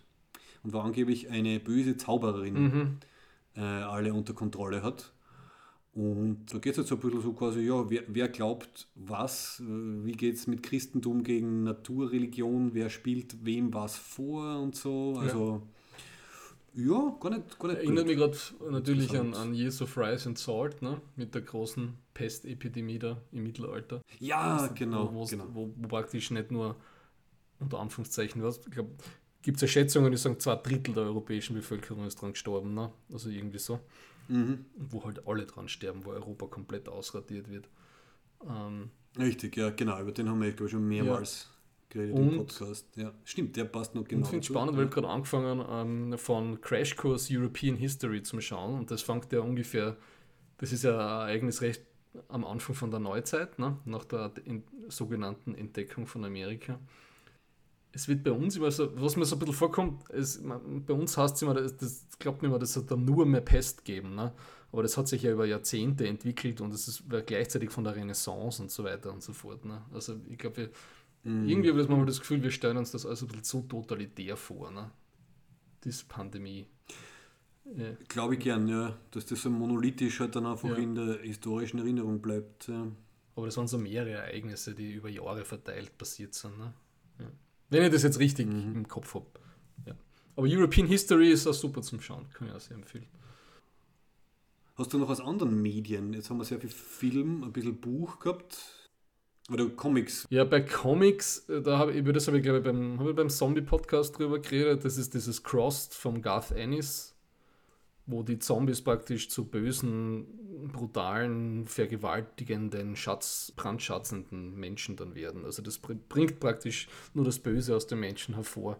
Ist, ein, ist so Side-Take auf die. Es sind keine richtigen Zombies, aber der Al Moore hat dann auch eine Geschichte drüber geschrieben, wo's dann, wo, wo, wo praktisch dann ein überlebender Serienkiller irgendwie schafft, diese Cross, diese infizierten Menschen zu trainieren und dann irgendwie, ja. Das, das wär, fällt mir jetzt ad hoc zu Comics ein. Aber das ist wirklich äh, nichts für äh, schwache Nerven. Also, Klingt das ist so, Garth? Ennis, das ist super brutal. Na, ich hab. Ich, ich hab Schluss, Ja? jetzt ein Bier aufzumachen und über das. Ja, ja, ich brauche bald, bald eine kurze Pause. Ich habe noch, warte mal kurz. Ich habe mir zwei Sachen noch aufgeschrieben, punkto Computerspiele. Und zwar, äh, genau, das Thema Mass Effect werden wir bei Picard eh noch haben. Mhm. Wegen diverser Ähnlichkeiten auf jeden Fall. Aber in Mass Effect kommt eine bestimmte Krankheit vor, die aber künstlich erzeugt worden ist. Und zwar die sogenannte Genophage. Und das haben, wie soll man sagen, zwei technisch sehr weiterentwickelte Rassen gemeinsam entwickelt, um einer anderen Spezies quasi die Geburtenzahl zu verringern. Okay. Also es gibt bei Mass Effect in dem Universum mit ganz vielen Außerirdischen gibt es die sogenannte Krogans. Und das ist ja die volle Kriegerrasse, das ist quasi so Klingonen äh, auf Steroiden. Und die haben so, so eine hohe Geburtenrate, dass die Salarianer und die Turianer sozusagen prophezeien, die werden irgendwann mal das ganze, die ganze Galaxie übernehmen. Außer wir schaffen eine Krankheit, die ihnen quasi fast nur, nur mehr Fehlgeburten beschert. Also ziemlich grausame Geschichte. Und das ist zum Beispiel ein Teil vom Mass Effect, ähm, was man dann zum Beispiel entscheidet. Also ob man dann das Gegenmittel entwickeln lässt und so. Also da gibt es ein paar schöne, schöne moralische Computerspielentscheidungen. Hm. Ähm, und was Neues, das ist mir jetzt erst durch die Medien unterkommen, das habe ich selber nicht gespielt, ein Spiel namens Plague Inc. von 2012, wo es wirklich originellerweise darum geht, du musst versuchen, mit einem Virus die ganze Welt zu infizieren. Du musst aktiv versuchen, die Welt zu infizieren. Okay. Ja, also du spielst quasi den Virus. Okay. Und das ist von einer britischen Firma Endemic Creations von 2012. Ähm, und das ist 2020, ist es in China aus dem App Store geschmissen worden. Also, ja, Ja. man kann, aus, man kann aus jedem Thema ein Spiel machen und man kann dann natürlich als Regierung das dann auch nicht so cool finden. Ja, gut, wobei die ja die Informationspolitik in China war jetzt auch nicht die beste, muss man sagen. Ne? Also, Ja, ja, eh. eh klar. Ja, gut, und natürlich Resident Evil, aber das habe ich selber nicht gespielt. Da habe ich nur die Filme gesehen. Da gibt es ja auch diesen T-Virus, der halt dann alle in Zombies und das Zombies in irgend sowas. gell? ja, aber gut, da, da haben wir. Zerlegt. ich- Es ist ja gerade das Remastered spielen gerade alle auf Twitch, ein bisschen mitgeschaut. Ne? Ja, das wäre es eigentlich dann von meiner Seite. Da machen wir eine kurze Pause und holen wir uns ein Bier, weil das brauche ich bei der Besprechung jetzt dann. Passt. Bis gleich. Right here, right now, I feel more love in this hate group than I ever felt at church or basketball or anywhere for that matter. So, there's so much love in this hate group. Jetzt müssen wir mal das erledigen da. Moment. Finde ich gut, dass du gewartet hast bis zur Aufnahme, damit wir den Sound wieder haben. Natürlich. Ich habe währenddessen aber gerade gesagt, äh, äh, eine große Bierbestellung wieder aufgegeben im Internet. Ja, gell? Prost. Prost. Es, es wirkt zwar dann im ersten Moment viel, aber dadurch, dass wir seit fünf Wochen praktisch nicht weggehen, ist das eigentlich nicht viel Geld. Ja, und die lokalen Brauereien äh, freuen sich. So, Star Trek Picard. Ähm, mein Aufhänger dafür ist, ich habe mich äh, zurückerinnert an diese Ankündigung von Patrick Stewart bei dieser Convention, ich weiß nicht, was das war, ja, wo er gesagt hat, it's time to bring Picard back. Ne? Da erzählte diese Geschichte, dass er einen, einen Polizisten aus Las Vegas kennt, der nach schlimmen Einsätzen, was er alles nicht alle, äh, Schlimmes erlebt, so Cruelty, Barbarity, Viciousness, Nastiness, was er so miterlebt, legt er TNG ein in seinem DVD-Player oder was auch immer und das gibt ihm die Hoffnung, dass die Menschheit eine Zukunft hat und dass das äh, alles Sinn macht, was er, was er da Schlimmes nicht alles in seinem Dienst äh, widerfährt. Ne? Ja, schön. Ja. Und deswegen muss er Picard wieder zurückbringen, war irgendwie so im Subton vom Stewart. Deswegen gibt es diese Serie jetzt, ne? Weil es braucht diese, dieses Gefühl, we need to have a future. Ich persönlich kann äh, das Fazit ziehen, dass dieser Las Vegas Cop sicher nicht Star Trek PK einlegt, ne? ähm, wenn er einen schlechten Dienst gehabt hat, sondern weiterhin TNG. Spätestens, und wir haben ja nach der vierten Folge aufgehört beim Reviewen, spätestens nach dieser furchtbaren Episode 5. Das war das Schlimmste, was ich jemals gesehen habe im Star Trek-Universum. Das toppt alles. War das die Heist-Folge? Das war die Heist-Folge. Stardust City Rag. Wo der Ichab das Auge ausgeschnibbelt kriegt. In, Im größten Gore, was es nur geht. Ja. Und, und ich habe es wirklich nicht fassen können. Also ich habe, das war emotionale Zäsur für mich, diese Episode 5 von Star Trek PK ich habe mich geschämt, was, die, was ich da gesehen habe. Ich habe wirklich Scham empfunden als Trekkie für den Rest der Welt. Ich weiß nicht, ob man das so sagen kann. Ja. Äh, bin mir verarscht vorgekommen und war fassungslos, was ich da gesehen habe. Ja. Und das hat mir so einen schönen Abschluss innerlich verschafft, muss ich sagen, im Nachhinein.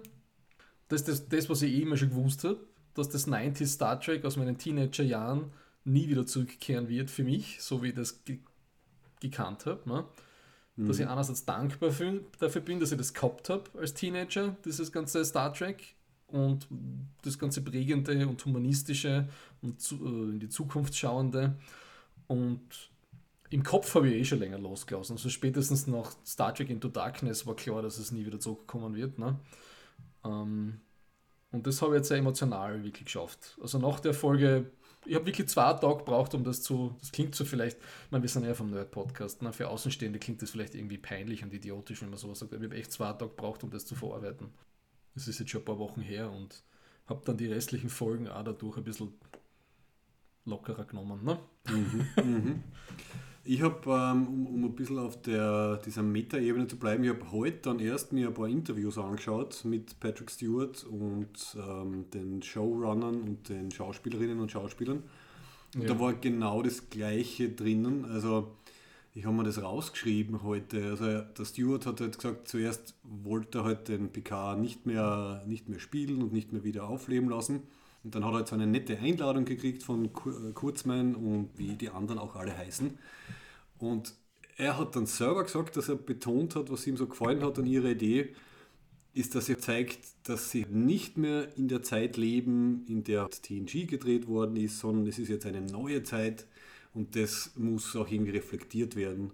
Ja, und dadurch ist halt jetzt Star Trek eine sehr zeitgeistige, also Star Trek PK eine sehr zeitgeistige, wir verarbeiten die, Jahre 2016 bis 2019 irgendwie, ich weiß nicht, von, von Brexit über Trump und Isolationismus und Co. haben es alles reinbringen müssen. Und dann ist halt nicht mehr viel überblieben, also was die Föderation betrifft zumindest. Und jede Menge andere Details auch, würde ich mal sagen. Das haben wir über das letzte Mal schon geredet. Also für mich hat es vom philosophischen, moralischen und so nichts mit Star Trek zu tun. Es kommt die Föderation so gut wie nicht vor. Es kommt die Sternenflotte so gut wie nicht vor. Es sind so ein paar komische, abgehalftete Charaktere, die irgendwie ziemlich eigenartig in einem sehr eigenartigen, komischen Hot Rod Schiff umfliegen.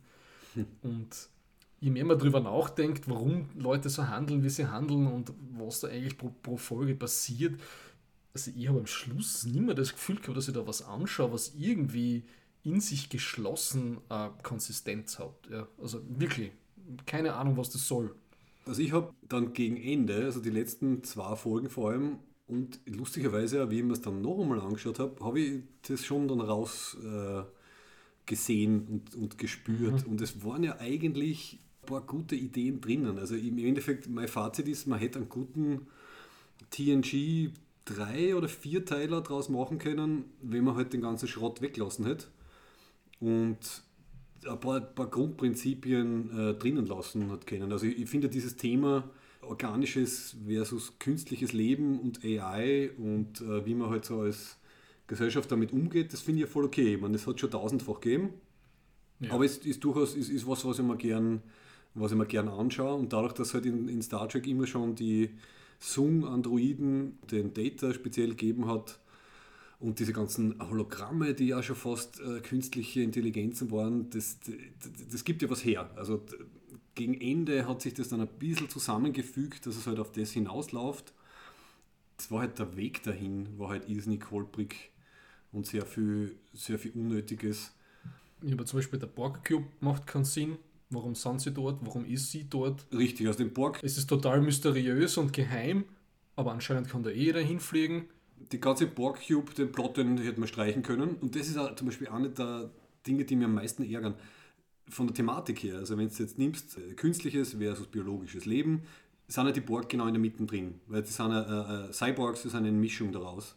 Aber sie sind nicht deswegen in der Story, um da irgendein interessantes äh, Konglomerat dann am Ende zu bilden mit diesen Sins auf dem Planeten, ja. sondern sie sind nur da, damit man Seven of Nine reinbringen kann und damit man ein Element aus Star Trek hat, was der Mainstream kennt. Weil ich nehme an, die Leute verbinden äh, Picard mit Borg und äh, mit mhm. Data mhm. und vielleicht ein bisschen mit Romulan und deswegen ist das drinnen. Also ich, ich glaube zumindest, ich weiß nicht, ob das dir auch so gegangen ist, ich habe mir Mitte der Serie schon gedacht, ah cool, die Borg sind dabei, weil es quasi so eine Zwischenstufe zwischen biologisch und synthetisch und die werden dann eine bestimmte Rolle spielen am Ende, wenn sie dann die Androiden finden und das wird dann irgendwie zusammenspielen, aber nein. War nur dazu da, damit das Borgschiff da ist und die Seven. Die, die Seven of Nine, die am Schluss dann, also erstens sie, sie, sie sauft, sie bringt wahllos Leid um, sie ist desillusioniert, sie hat mit dem Charakter, der irgendwie zu einem Mensch wieder heranwächst, aus in Voyager, nichts mehr zum tun. Ja? Mhm. Also, das habe ich extrem deprimierend gefunden. Mhm. Ähm, und dann wird ja, das, ja, das ist schon, den, den Scherz mache ich schon seit vier Wochen. Ne? Aber das Einzige, was mir bei der Seven of Nine wirklich Sinn gemacht hat, ist, dass sie nach Chakotay ihr Liebesglück im anderen Geschlecht sucht. Ne? Das ist das Einzige, was für mich irgendwie Sinn gemacht hat, weil nach Chakotay verstehe ich, dass von den Männern die Finger lassen. Es ist, sehr, es ist sehr gemein, Thomas. Es ist sehr gemein. Es ist sehr gemein, aber das, das, ist sich, das, das hat Sinn, aber ich, ähm, diese ganze dann, dann blausen sie das mit diesen Rangers auf da in, in der Zone, in der neutralen Zone. Das wird, ist nicht mehr relevant dann. Ähm, ich verstehe nicht, was, warum die Jadwasch, äh, wieso die die äh, Flotte zerstören, die eigentlich ihre eigenen Leid retten soll. Verstehe ich nicht. Mhm. Kann man keiner, kann, ist nie rauskommen. Ja. Also zumindest, oder ich habe es überhört dann absichtlich, aber ich habe ich keine Ahnung. Ähm, und ich habe dann am Schluss nicht mehr verstanden, wo ist das jetzt das Wichtigste, dass der Picard dem Data sagt, dass er ihn liebt? Also, äh, ja, da, da, muss ich sagen, da bin ich ein bisschen gespalten. Also einerseits finde ich, war das wirklich wunderschön umgesetzt. Also die ähm, Data-Verabschiedungsszene vom, vom Ganzen, vom Aufbau, vom Dialog her, hat dass dieses Lied wieder verwendet haben. Das singt dann übrigens die Schauspielerin, die die Soji spielt. Also filmisch, dramaturgisch wunderschön, aber was mich daran stört, das wäre jetzt meine Frage an dich zum Beispiel. Der Data begeht mehr oder weniger Selbstmord dadurch. Sein Geist ist quasi gerettet worden. Er ist gespeichert worden in so einer super komplizierten Quantum Virtual Reality Geschichte. Aber das will er nicht mehr, er will sterben. Das ist ja. die Botschaft für mich und das hat das halt dann leider wieder zunichte gemacht, weil ich das nicht verstanden habe. Also ich hätte eigentlich gedacht, sie haben diesen, was ich immer als Golem bezeichnen, nach dieser äh, jüdischen Mythologie, den haben sie dort und sie haben den Data abgespeichert. Wieso haben sie nicht an irgendeinem Punkt dem Data so einen Körper wieder spendiert? Wieso? Genau, wir dürfen nicht vergessen, Jean-Luc Picard, der sterbende Jean-Luc Picard, hat jetzt einen Cyborg-Körper. Ja? Also. Ja, er, ist einfach, er ist körperlich ist ein Androide. Ja? Das Gehirn ist, ist, ist noch er, der Rest ist, ich ist gedacht, Androide. Ich ja. spinn. gedacht, ich spinn. Aber hast du, ja. das, hast du das verstanden? Also warum, warum will Data sterben und warum reden sie nicht drüber, hey Data, wir können dir einen neuen Körper machen? Ach, da war so ein bisschen was drinnen, was eh das um, um, um, die, um, die, um die menschliche Erfahrung zu haben und wirklich ganz abzuschließen, musst du, äh, musst, musst, musst du sterben, ne, weil sonst bist du halt wieder der letzte Highlander. Ne. Das war seine Motivation. Aber ich meine jetzt von der, von der Gesamtlogik der Geschichte her, warum hat der Picard nicht gesagt, hey, Data, wir haben da lauter Androiden-Spezialisten, die bauen dir einen neuen Körper, wieso willst du sterben? Für mich hat die ganze letzte Episode, ich gebe dir recht, die ganze Serie ist vom Production Value recht hoch, ja, und so, und vom Filmerischen auch. Nur die Geschichte hat von vorn bis hinten für mich keinen Sinn mehr gemacht, ab der fünften Episode. Mhm. Also ich kann da das nicht, das war so irgendwie, das war so ein bisschen so, keine Ahnung, uh, Save the Cat mäßig, ne, mit diesem Drehbuchautor, bla bla, dass irgendwie der, der Anfang von der Serie so sein muss wie der Schluss von der Serie und umgekehrt. Ne. Also sie holen praktisch den Picard und seine Erinnerungen an Data und das, ob man sich gern hat oder nicht, äh, wieder zurück. Ne. Ich verstehe nicht, warum das überhaupt ein Thema ist, 30 Jahre später. Ich verstehe das nicht. Diese ganze Beziehung also, zwischen Picard und Data? Ja, oder? das ist völlig aus dem Kontext gerissen. Das, das es ist, das ist sehr viel übersteigert. Fühlt ja. sich einfach falsch an, wenn du TNG geschaut hast, die haben so eine Beziehung nicht gehabt, die haben eine andere Beziehung gehabt. Richtig, ja. Also es wär, das wäre realistischer gewesen, wenn, die, wenn irgendwas mit ja. der Beverly Crusher gewesen wäre oder so. Ich meine, ja, zu der oder, oder eine Beziehung gehabt. Ja, ja What's Up Crusher. Bin mir sicher, zweite Staffel kommt der, kommt der Wesley die Geinen und was nicht was alles noch. Ja.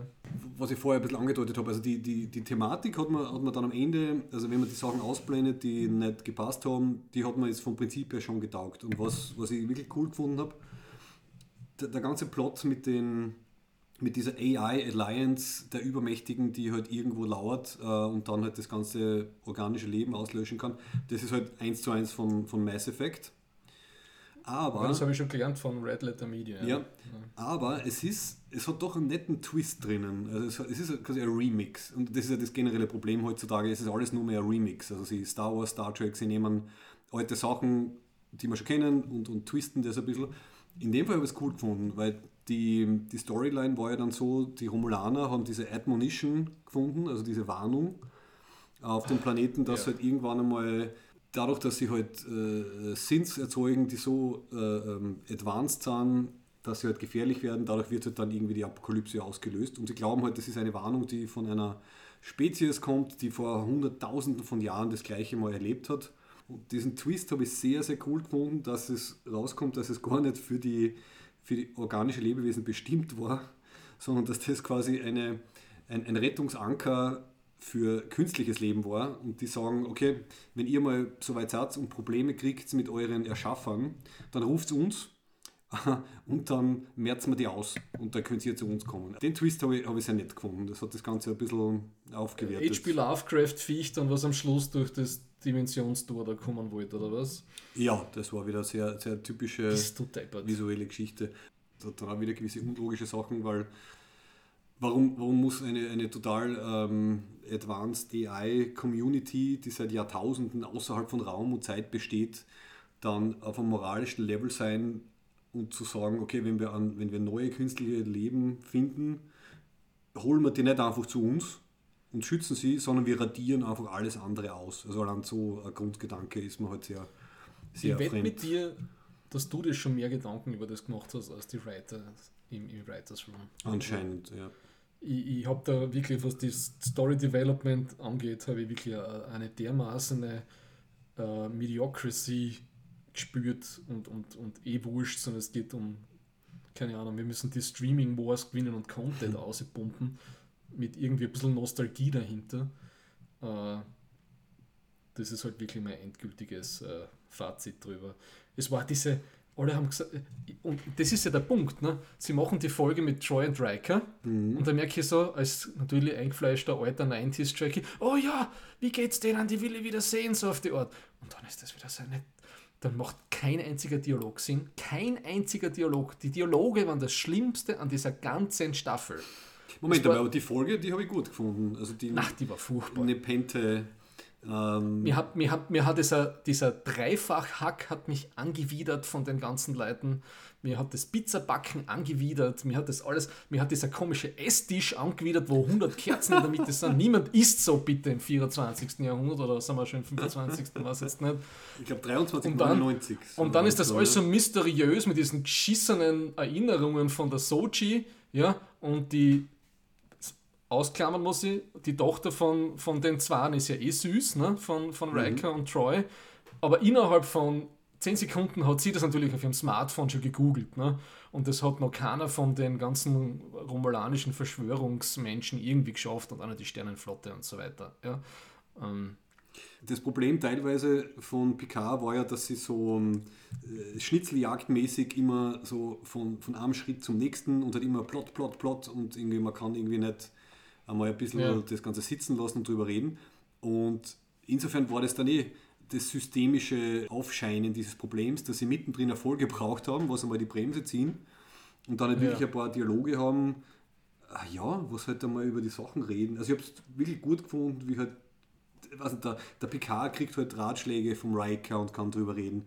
Die Soji wird von Joy und von der Tochter, kriegt sie ein bisschen andere Perspektiven. Also das war für mich halt mehr so klassisches Erzählen und klassisches Star Trek als, als der Rest. Deswegen habe ich das halt irgendwie sehr nett gefunden. Das hätte ich vielleicht ein bisschen in Relation würde ich dazu stimmen, aber ja. es ist trotzdem schon in einem super Pupi-Kacker-Spektrum für mich unten. Ja, okay. Ja. ähm, ja, also es waren dann schon so, so Elemente drinnen. Und was mir auch gefallen hat, ist, das hätten sie auch besser ausarbeiten sollen. Für mich ist halt der Picard so in seiner Papa Picard-Rolle halt gefestigt worden, weil für uns in den 90ern war er halt ein bisschen so der Fernsehpapa. Und in der Serie war er halt jetzt irgendwie so ein bisschen Ersatzpapa von der Soji, ein bisschen Ersatzpapa vom Elnor. Und am Ende in seiner großen Rede sagt er ja irgendwie auch halt diese, diese Sins auf dem Planeten, sie sind uns zwar sehr weit voraus technisch, aber sie sind im Endeffekt wie Kinder. Und wir lernen Kinder durch Beispiele, durch positive Beispiele, die sie nachahmen können. Und ja, so, so, so Szenen haben mir halt irgendwie dann gefallen, also wo er halt in, in seiner klassischen Rolle irgendwie drinnen war und wirklich das Positive gesehen hat und auch vermitteln wollte. Und, und da waren halt immer wieder so Momente, wo man gedacht habe, hey, ja, das ist eigentlich cool. Und jetzt im Endeffekt, im Nachhinein habe ich mich auf die konzentriert, einfach auf diese, die Sachen habe ich mir rausgezogen und da habe ich mir gemerkt. Und in meinem Kopf ist jetzt schon so eine Art Kurzversion von der Serie drinnen, die gut Ja, ist. vielleicht schneidest du das so zusammen, ne, wie, die, wie die drei Hobbit-Teile. Ja, genau, das sollte man wirklich machen. Kürzt die zehn Folgen auf, äh, Könntest du auf auf drei, dreieinhalb auf, auf zusammenkürzen. 90 Minuten zusammen. Ja. Hast du das halt auch komisch gefunden, dass die oberste Sternenflotten-Sicherheitschefin und ihre rechte Hand extrem viel Zeit haben, äh, Romulaner zu sein und eigentlich in relativ hohen Positionen sind und keinen fällt auf? Ja, ja. Ich glaube, da gibt es gewisse, gewisse Kontrollschwächen in der Organisation. also entweder sie haben natürlich sich auch geklont oder sehr äh, tolle, äh, keine Ahnung, äh, Hologramme von ihnen herumschwirren. Ja. das stimmt. Das sind so diese Sachen. Sie hat dieses Tracker-Ding in ihrem Körper drinnen, die Doktor, wie heißt sie? Äh, Jurati, die, die auf grausamste Weise, das ist in dieser Folge, werden echt die Liebsten von, von Star, die, die Leute müssen zweimal in der Folge ihre Liebsten auf grausamste Weise umbringen, jetzt Episode 5. Ne? ja. Die, ähm, die hat dieses Tracker-Ding, das funktioniert aber nur anscheinend, wenn sie bei Bewusstsein ist, deswegen jetzt in ein künstliches Koma. Wenn sie schlaft, ist es anscheinend egal. Ne?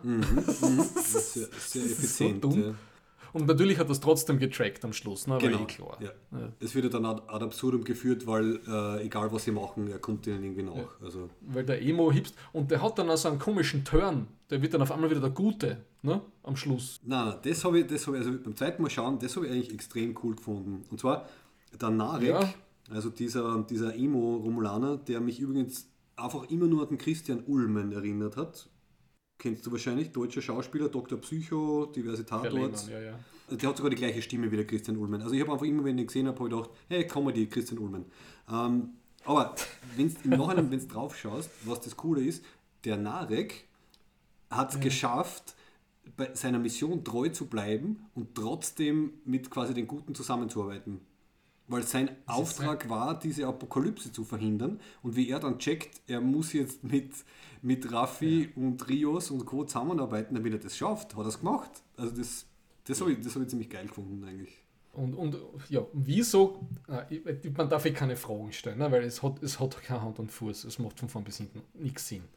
Aber warum die Seven of Nine dann den Borg Cube Crash landet und was machen die und dann eigentlich nicht wirklich was zum Tun gehabt haben dort dann auf dem Planeten. Ich habe das alles nicht verstanden.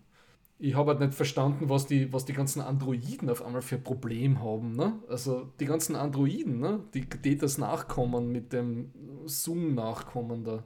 Also was ich da, was ich gemacht hätte, also es kommt ja alles dann am Ende, diese ganzen Reveals kommen ja eigentlich nur in, den, in der letzten und vorletzten Folge.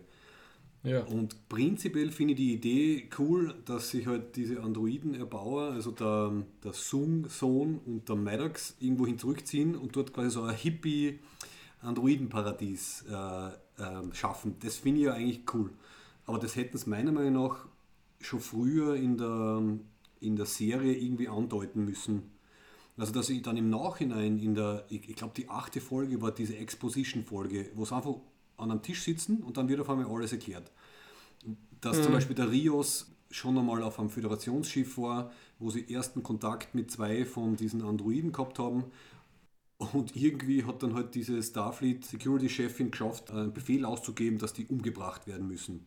Also wenn, wenn das irgendwie foreshadowed gewesen wäre, wenn man quasi gewusst hätte, es gibt diesen Planeten irgendwo, wir sehen vielleicht schon ein bisschen die Charaktere, damit wir ein bisschen eine emotionale Verbindung aufbauen. Wir sehen, was da passiert ist auf diesem Schiff mit dem Rios. Das hätte meiner Meinung nach funktionieren können. Aber sie, sie machen dann so einen Infodump am Ende der Staffel und das, dann ist halt spät. Also ich, ich habe jetzt nicht wirklich eine emotionale, emotionale Bindung zu, diesen, zu dieser Androiden-Hippie-Community gehabt. Das, das war zu spät. Vorletzte, Ich letzte habe auch Folge. keine emotionale Bindung zu der ganzen Pseudo-Crew, die da zusammengestellt wird mit Ruffy und Co. Null Bindung zu denen. die haben einfach zu wenig Zeit gehabt, ja, untereinander. Die haben dann auf einmal zeigen sie Gefühle untereinander, die deren Aufbau wir halt nicht mitgekriegt haben. Aber sie saufen alle wie Löcher. Ja, stimmt. Also, Ich, ich sehe Grundideen und Grundthemen in der ganzen Serie, die wirklich was hergeben. Ah, Aber es ist halt so vermanschgert und, und verliert sich so in, in so absurden Details. Schott, ich finde, die, Grund, die Grundgeschichte stimmt einfach nicht. Es stimmt einfach. Es ist für mich nicht stimmig. Es macht, es macht zu wenig Sinn. Also die, die Thematik. Wenn du das anschaust, dass der Picard die suchen muss und es geht irgendwie um die Liebe zu Data, da geht es irgendwie darum, dass er keine Zeit hat macht und will seine Freunde nicht reinziehen, macht 15 Zwischenstopps, zieht alles und jeden mit hinein in die Geschichte, kommt dann auf den Planeten, wo dann die endlich alle sind, innerhalb von fünf Minuten bricht Streit und Hinterhalt zwischen diesen Leuten aus, die eigentlich alle schon 30, 40, was nicht, 100 Jahre dort zusammen wohnen. Ähm, Nein, nein, und so dann, lange kommt der H Ähm, und dann kommt der H.P. Lovecraft, Tentakelviech, was wir gerade so irgendwie abweisen können. Und natürlich taucht am Schluss der Riker mit diesen hässlichen Copy-Paste-Schiffen aus. Die Copy-Pasta-Fleet war super. Ja. ja. Die haben wirklich alle komplett gleich ausgeschaut. Das war echt dramatisch scheiße. Sie sind sogar alle Ja. genau im gleichen Winkel zueinander gestanden. Also wirklich Ja, so wie in einer da haben sie da, wir haben noch 5 Dollar, macht so gut das Copy-Paste in Photoshop. Genau, auch bei den romulanischen Schiffen. Es hat dieses eine Führungsschiff gegeben und dann Mhm. alle anderen haben gleich ausgeschaut und sie sind alle genau parallel zueinander, sind sie drinnen gestanden. Ja. Wobei, kannst du noch erinnern, wie wir darüber geredet haben, wie Red Letter Media diverse absurde Prophezeiungen gemacht haben fürs Finale, Ja, wo die halt sehr viel vorhersagen, ja und es wird einen super großen Space Battle geben und, und der und der wird das und das Heroische machen. ja. Das ist nicht passiert und das finde ich zum Beispiel schon wieder sehr Star Trekig, dass sie diese zwei Flotten am Ende gegenüberstehen. Aber was ausschlaggebend ist, ist die Konversation zwischen Picard und Soji. Das war für mich wieder ein netter Star Trek-Moment. Da war, und der eine Moment, der für mich null Sinn macht. Riker sitzt natürlich auf der Brücke mit dem stärksten Schiff, das jemals gebaut worden ist. Ne? Weil das kann man ja alles innerhalb von fünf Minuten kriegt, er wieder seinen Führerschein für Starfleet. Ne? äh, dann haben sie dieser, dem Planeten Schutz ausgesprochen, ja? haben diese Flottille da endlich äh, bekommen von der Sternenflotte. Und fünf, fünf Sekunden nachdem das vorbei ist, die Romulaner sind weg, fliegen die auch wieder weg. Kannst du mir das erklären, bitte? Naja, weil er natürlich sagt, I leave this in your capable hands, Admiral Picard. Das ist ja ein Schwachsinn. Die haben gerade um die Assistenz und Ich Schutz weiß, und alles ich mögliche. Die waren gerade alle da und wollten gerade alles bombardieren mit, äh, Ja. mit, der, weiß nicht, mit Order 66 oder wie sagt sie da? Keine Ahnung, Pattern 5. Ne? Äh, äh, ein Planetary Blödsinn. Sterilization Pattern Number 5. Ja, genau, so ein Schwachsinn. Ja. Echt. Da, bin- da, weiß nicht, da bin ich echt. Da war ich nicht so sprachlos und enttäuscht und beschämt wie bei Episode 5. Da war ich einfach nur ähm, irritiert und ein bisschen ratlos, muss ich sagen. Ja, ja das, das stimmt. Und vor allem, was was mich auch ratlos macht, der Data ist ja so eine wichtige KI, die wir da irgendwie diesen virtuellen Bufferspeicher drin haben. Und das ist irgendwie so ein kleines Medizinerschrank mit drei leuchtende rote USB-Sticks und wenn die einer auserzieht, ist er hin. Ne? Ist, das, ist dir das besonders sicher vorkommen? Wenn da einer versehentlich dagegen krempelt wäre, dann wäre Data Ja. auf einmal hin, gell? Echt? Wenn da einmal der Boots Android kommt und das umschmeißt, ist aus mit dem Data. Ja. Oh, und noch, noch was. Am Ende äh, hält der Picard ja eine sehr schöne Begräbnisrede, aber wer steht vor ihm? Drei Leute, die im Endeffekt kaum emotionalen Connex zum Data gehabt haben. Er, er ruft nicht irgendwie Riker und Joy und Co. Äh, an und sagt, hey, wir bringen jetzt den Data um, wollt ihr irgendwie dabei sein, machen wir eine Zeremonie? Nein, er macht es vor der Soji, die, ja okay, sie ist die Tochter vom Data, aber sie kennt ihn nicht. Sie macht es vor der Jurati, die nichts mit dem Data zu tun hat, außer die Technik und okay, dem Zoom, aber meine Güte, also das hat mir wehgetan. Also eigentlich, das hätten sie ein bisschen äh, verzögern müssen, sie hätten die Leute informieren müssen, die wirklich mit dem Data was zu tun gehabt haben. Das ist eigentlich wieder der volle Corona-Connex. Leider. Oh Weil oh momentan, ja, weißt du, es finden natürlich leider Begräbnisse statt, aber die sind von der ähm, Anzahl her beschränkt an Leuten, die dort sein dürfen. Und es gibt schon Services, dass äh, ähm, das dann gestreamt wird, damit andere Leute auch dabei sein können. Also man hätte, eigentlich hätte man ein Data-Streaming-Begräbnis machen müssen, damit Riker, Joy und Co. das mitkriegen. Weil den Dialog will ich sehen, dass der Picard dann die ganzen Leute wieder trifft und sagt, ah ja, übrigens, ich habe den Data abgeschalten, gell? Hätte ich euch sagen sollen? Nein, nicht, gell? Ja, passt. Hm, äh, Nur weil du gerade wieder Corona reinbringst. Ich finde, der, der coolste Service und natürlich verbotene Service, der entstanden ist, dass du in Spanien Hunde von anderen Leuten ausborgen kannst, damit du spazieren gehen kannst. so, nur viel dazu. Ähm, ja, ich habe diese eine Szene so komisch gefunden, wo er da in diesen Laptop einredet, dass er einen First Encounter und äh, Dings hat. Also das waren so alles. Ich glaube, der Patrick Stewart, also ich muss wirklich sagen, er hätte es wirklich lassen sollen. Also ich finde, schauspielerisch war er furchtbar. Die, er hat die Stimme, er hat, er hat diese, irgendwo habe ich das einmal, in, in einer Kritik habe ich das einmal gelesen oder gehört. Wenn, wenn du TNG schaust, er hat so eine unglaublich schöne, gute, harte Stimme, der, der Stewart. Mhm. Ne? Das ist vorbei. Na, Entschuldigung, er ist 80 Jahre alt und er hat Ja, sich eben. verändert. Das ist einfach, er, er ist, er ist, er, er hat einfach den Charakter nicht mehr anzugreifen, finde ich. Also, weil das, was er jetzt, so wie er das jetzt gemacht hat, habe ich das Gefühl, dass ihm das eigentlich ziemlich scheißegal war, dass er eigentlich nichts verstanden hat von dem, was ihm dieser Cop aus Vegas erzählt hat. Ich finde, das, war- ich find, das war Legacy Destroying, ja, ganz also, ehrlich. Ich finde, ich find, dass er sehr, sehr gut gespielt hat. Ich finde, dass er halt eindeutig anders war, aber das ist auch verständlich. Ja, der hat der französische Akzent in Episode 5 in der Heist-Folge hat dir gefallen. Gut, das sind, das sind halt dann wirklich die, die, die ein Ausreißer. Aber na, ich finde, find, dass seine Figur, also ich glaube, wenn du dann nur die Picard-Szenen anschauen würdest, dann wäre das eine durchaus stimmige Sache.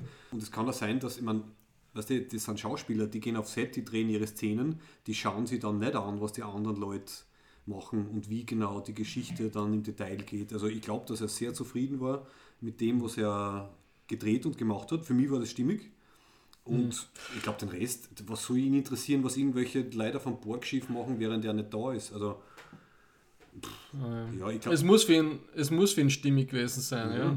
Es war auch für einen Jonathan Frakes stimmig, Episode 5, die er gedreht hat als Regisseur. Ja, ja Also, das, das war seltsam, ja, das stimmt. Das habe ich auch nicht verstanden.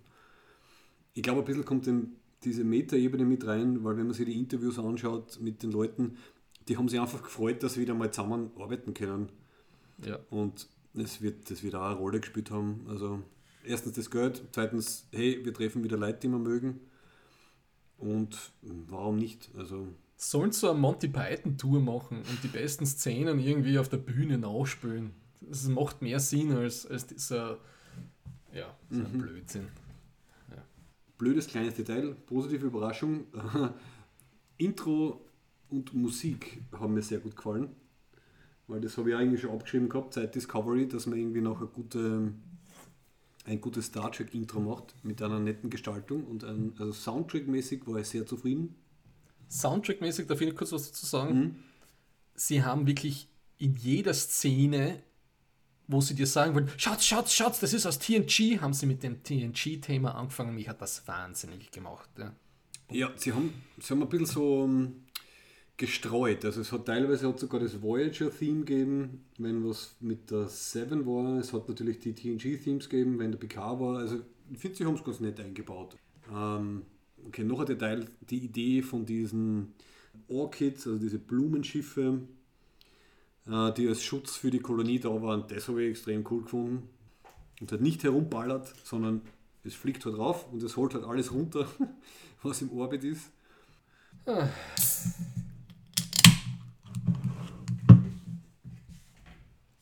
Trinken zu Hause, das wird immer wieder abgewöhnen nach der Krise. Stellen wir noch ein paar Fragen, die ich versuche zu beantworten, was PK betrifft. Ich gebe mir Mühe. Wieso kann ein Androide die vulkanische Gedankenverschmelzung? Das ist was, was besonders weh dann hat, muss ich sagen. das ist genauso wie bei Discovery, wie, die, wie der Mindmeld auf einmal über Lichtjahre geht. Ne? Das war einer der Momente, wo ich gemerkt habe, das haben wir eh schon mal ausführlich diskutiert, dass sie praktisch das Regelwerk, was erstellt worden ist, im Kanon nicht ernst nehmen. Ja. Und ich finde es eine Schweinerei, dass sie immer noch so tun, als ob das wirklich die Prime-Timeline wäre. Ja.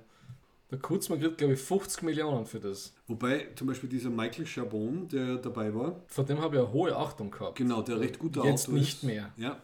ja. Aber ich habe das Gefühl, das ist so ähnlich gelaufen wie bei Discovery, wo ja der, ähm, ah, wie heißt der, Brian Fuller, ja. dann ausgestiegen ist. Und beim Chabon war es das Gleiche. Der war nicht die gesamte Produktionszeit dabei. Der war am Anfang. Echt, der ist auch ausgestiegen? Ja, der war dann weg. Angeblich, um halt eine eigene Serie zu machen. Ich glaube, aber da gibt es natürlich auch Gerüchte, dass er vielleicht nicht mehr zufrieden war mit dem, was daraus geworden ist. Also gleich wieder Fuller. Ist, ich finde das die ganze, also die erste, diese Staffel, das war wirklich ein totaler, also ein Zug, der gegen eine Wand fährt, mit viel, viel Geld. Ja. Also. Na, ich glaube, was jeder von heute, das glaube ich relativ klar schon rausgekommen. Ne? Genau, ja, also ja. für mich, ja, zusammenfassend, ich merke mir die Sachen, die mir gefallen haben. Ich habe keine Ahnung, was die in der zweiten Staffel machen wollen. Ich bin mir sicher, Geinen und, und Wesley Crusher. Weil der Will Wheaton ist ja ein Riesenfan anscheinend. Ne? Gut, vielleicht wird es jetzt eine Sammelstelle für alte Star Trek Stars. Schauen wir die zweite Staffel noch? Ja, ich schaue alles, sicher. Ach, dann muss ich das auch schauen. Okay. Na gut. Ähm, okay, dann speichern wir mal ab. Sicher, speichern ne? wir mal ab und gehen wir zum Ende.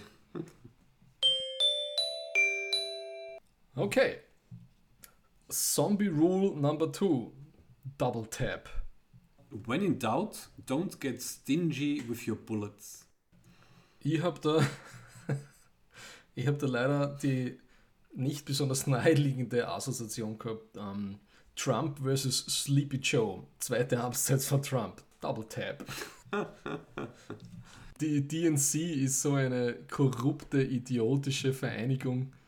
Also wie grauslig sie wirklich ja. den Bernie zweimal ausgeekelt haben. Biden ist halt more of the same. Und er ist wirklich kognitiv nicht mehr fit. Das muss man ganz klar sagen. Also ja. Und abgesehen davon, dass er die besseren, unter Anführungszeichen, für USA linken Ideen hat, ähm, ist der Sanders einfach auch äh, rhetorisch und argumentativ so viel besser. Also in einem Duell ja. wirklich am Ende nur mehr Trump und ähm, der Sanders sind, ich meine, der zerlegt den. Ja, und der Biden ist, der Biden ist ein alter Clinton-Zentrist, wo, wo ja. die ganze Wall Street und High Street Kohle drinsteckt. Ne? Also, ja. Richtig, also das, ja. es gibt null Argument, den zu wählen. Es ist ja die Fortsetzung von 30 Jahren äh, unter Anführungszeichen demokratischer, also von der Partei her Politik. Ja. Und wer, wer die Clinton nicht gewählt hat, wird auch den Biden nicht wählen und, ja. und Schwachsinn. Nein, also danke. Chancenlos. Chancenlos ist der gegen den, ja. wirklich. Ja, schade. Und das Traurige ist, man muss wirklich sagen, wenn der Trump mit seiner zweiten Amtszeit fertig ist, vielleicht ist der Sanders wirklich zu alt. Ich weiß nicht. Man ja, der hat ja schon einen Herzinfarkt gehabt jetzt im Wahlkampf. Also ich glaube, der ja. ist ja schon fast 80, Eben. der Sanders. Also. Ja. Und gerade in diesen Zeiten merkt man, wie wichtig das ist, dass man keine anti-intellektuelle Staatsführung hat. Ne? Richtig, ja. Die USA haben, glaube ich, heute äh, in absoluten Zahlen die Corona-Toten weltweit, äh, über, also alle anderen Länder überholt. Also ein sehr trauriges USA Number One. Ja, ja also passend dazu meine Assoziation, also Double Tap, ähm, lieber zweimal die Hände waschen. Okay. Ja. Das ist die Corona-Assoziation.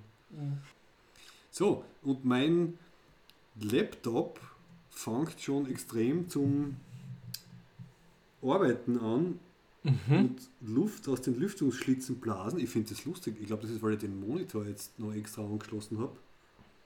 Also der wird in Kürze den Geist aufgeben. Gut, dass wir Okay. am Ende sind. Aber ich nehme an, die nächste, nächste Version wird wahrscheinlich auch wieder keimfrei sein. In ein, zwei Monaten nehme ich an, ne? Ja. Ja, hoffen wir einfach das Beste. Also das war jetzt die erste Corona-Folge. Ja. Ich hoffe, dass wir keine zweite Corona-Folge haben, sondern wieder eine ähm, mit sicherem Abstand mit irgendwelchen interessanten Leuten Ja. Zusammensitzfolge. Schauen wir mal. Auf jeden Fall haben wir ein gutes Setup jetzt. Passt. Ja. Okay. Passt. Ja, dann danke, lieber virtueller Thomas. Danke, lieber Max. Du bist ja trotzdem real. Ja, eh. Und äh, ja, also nochmal frohe, frohe Ostern und ja, alles Gute für die Corona-Zeiten noch. Genau. Passt auf euch auf.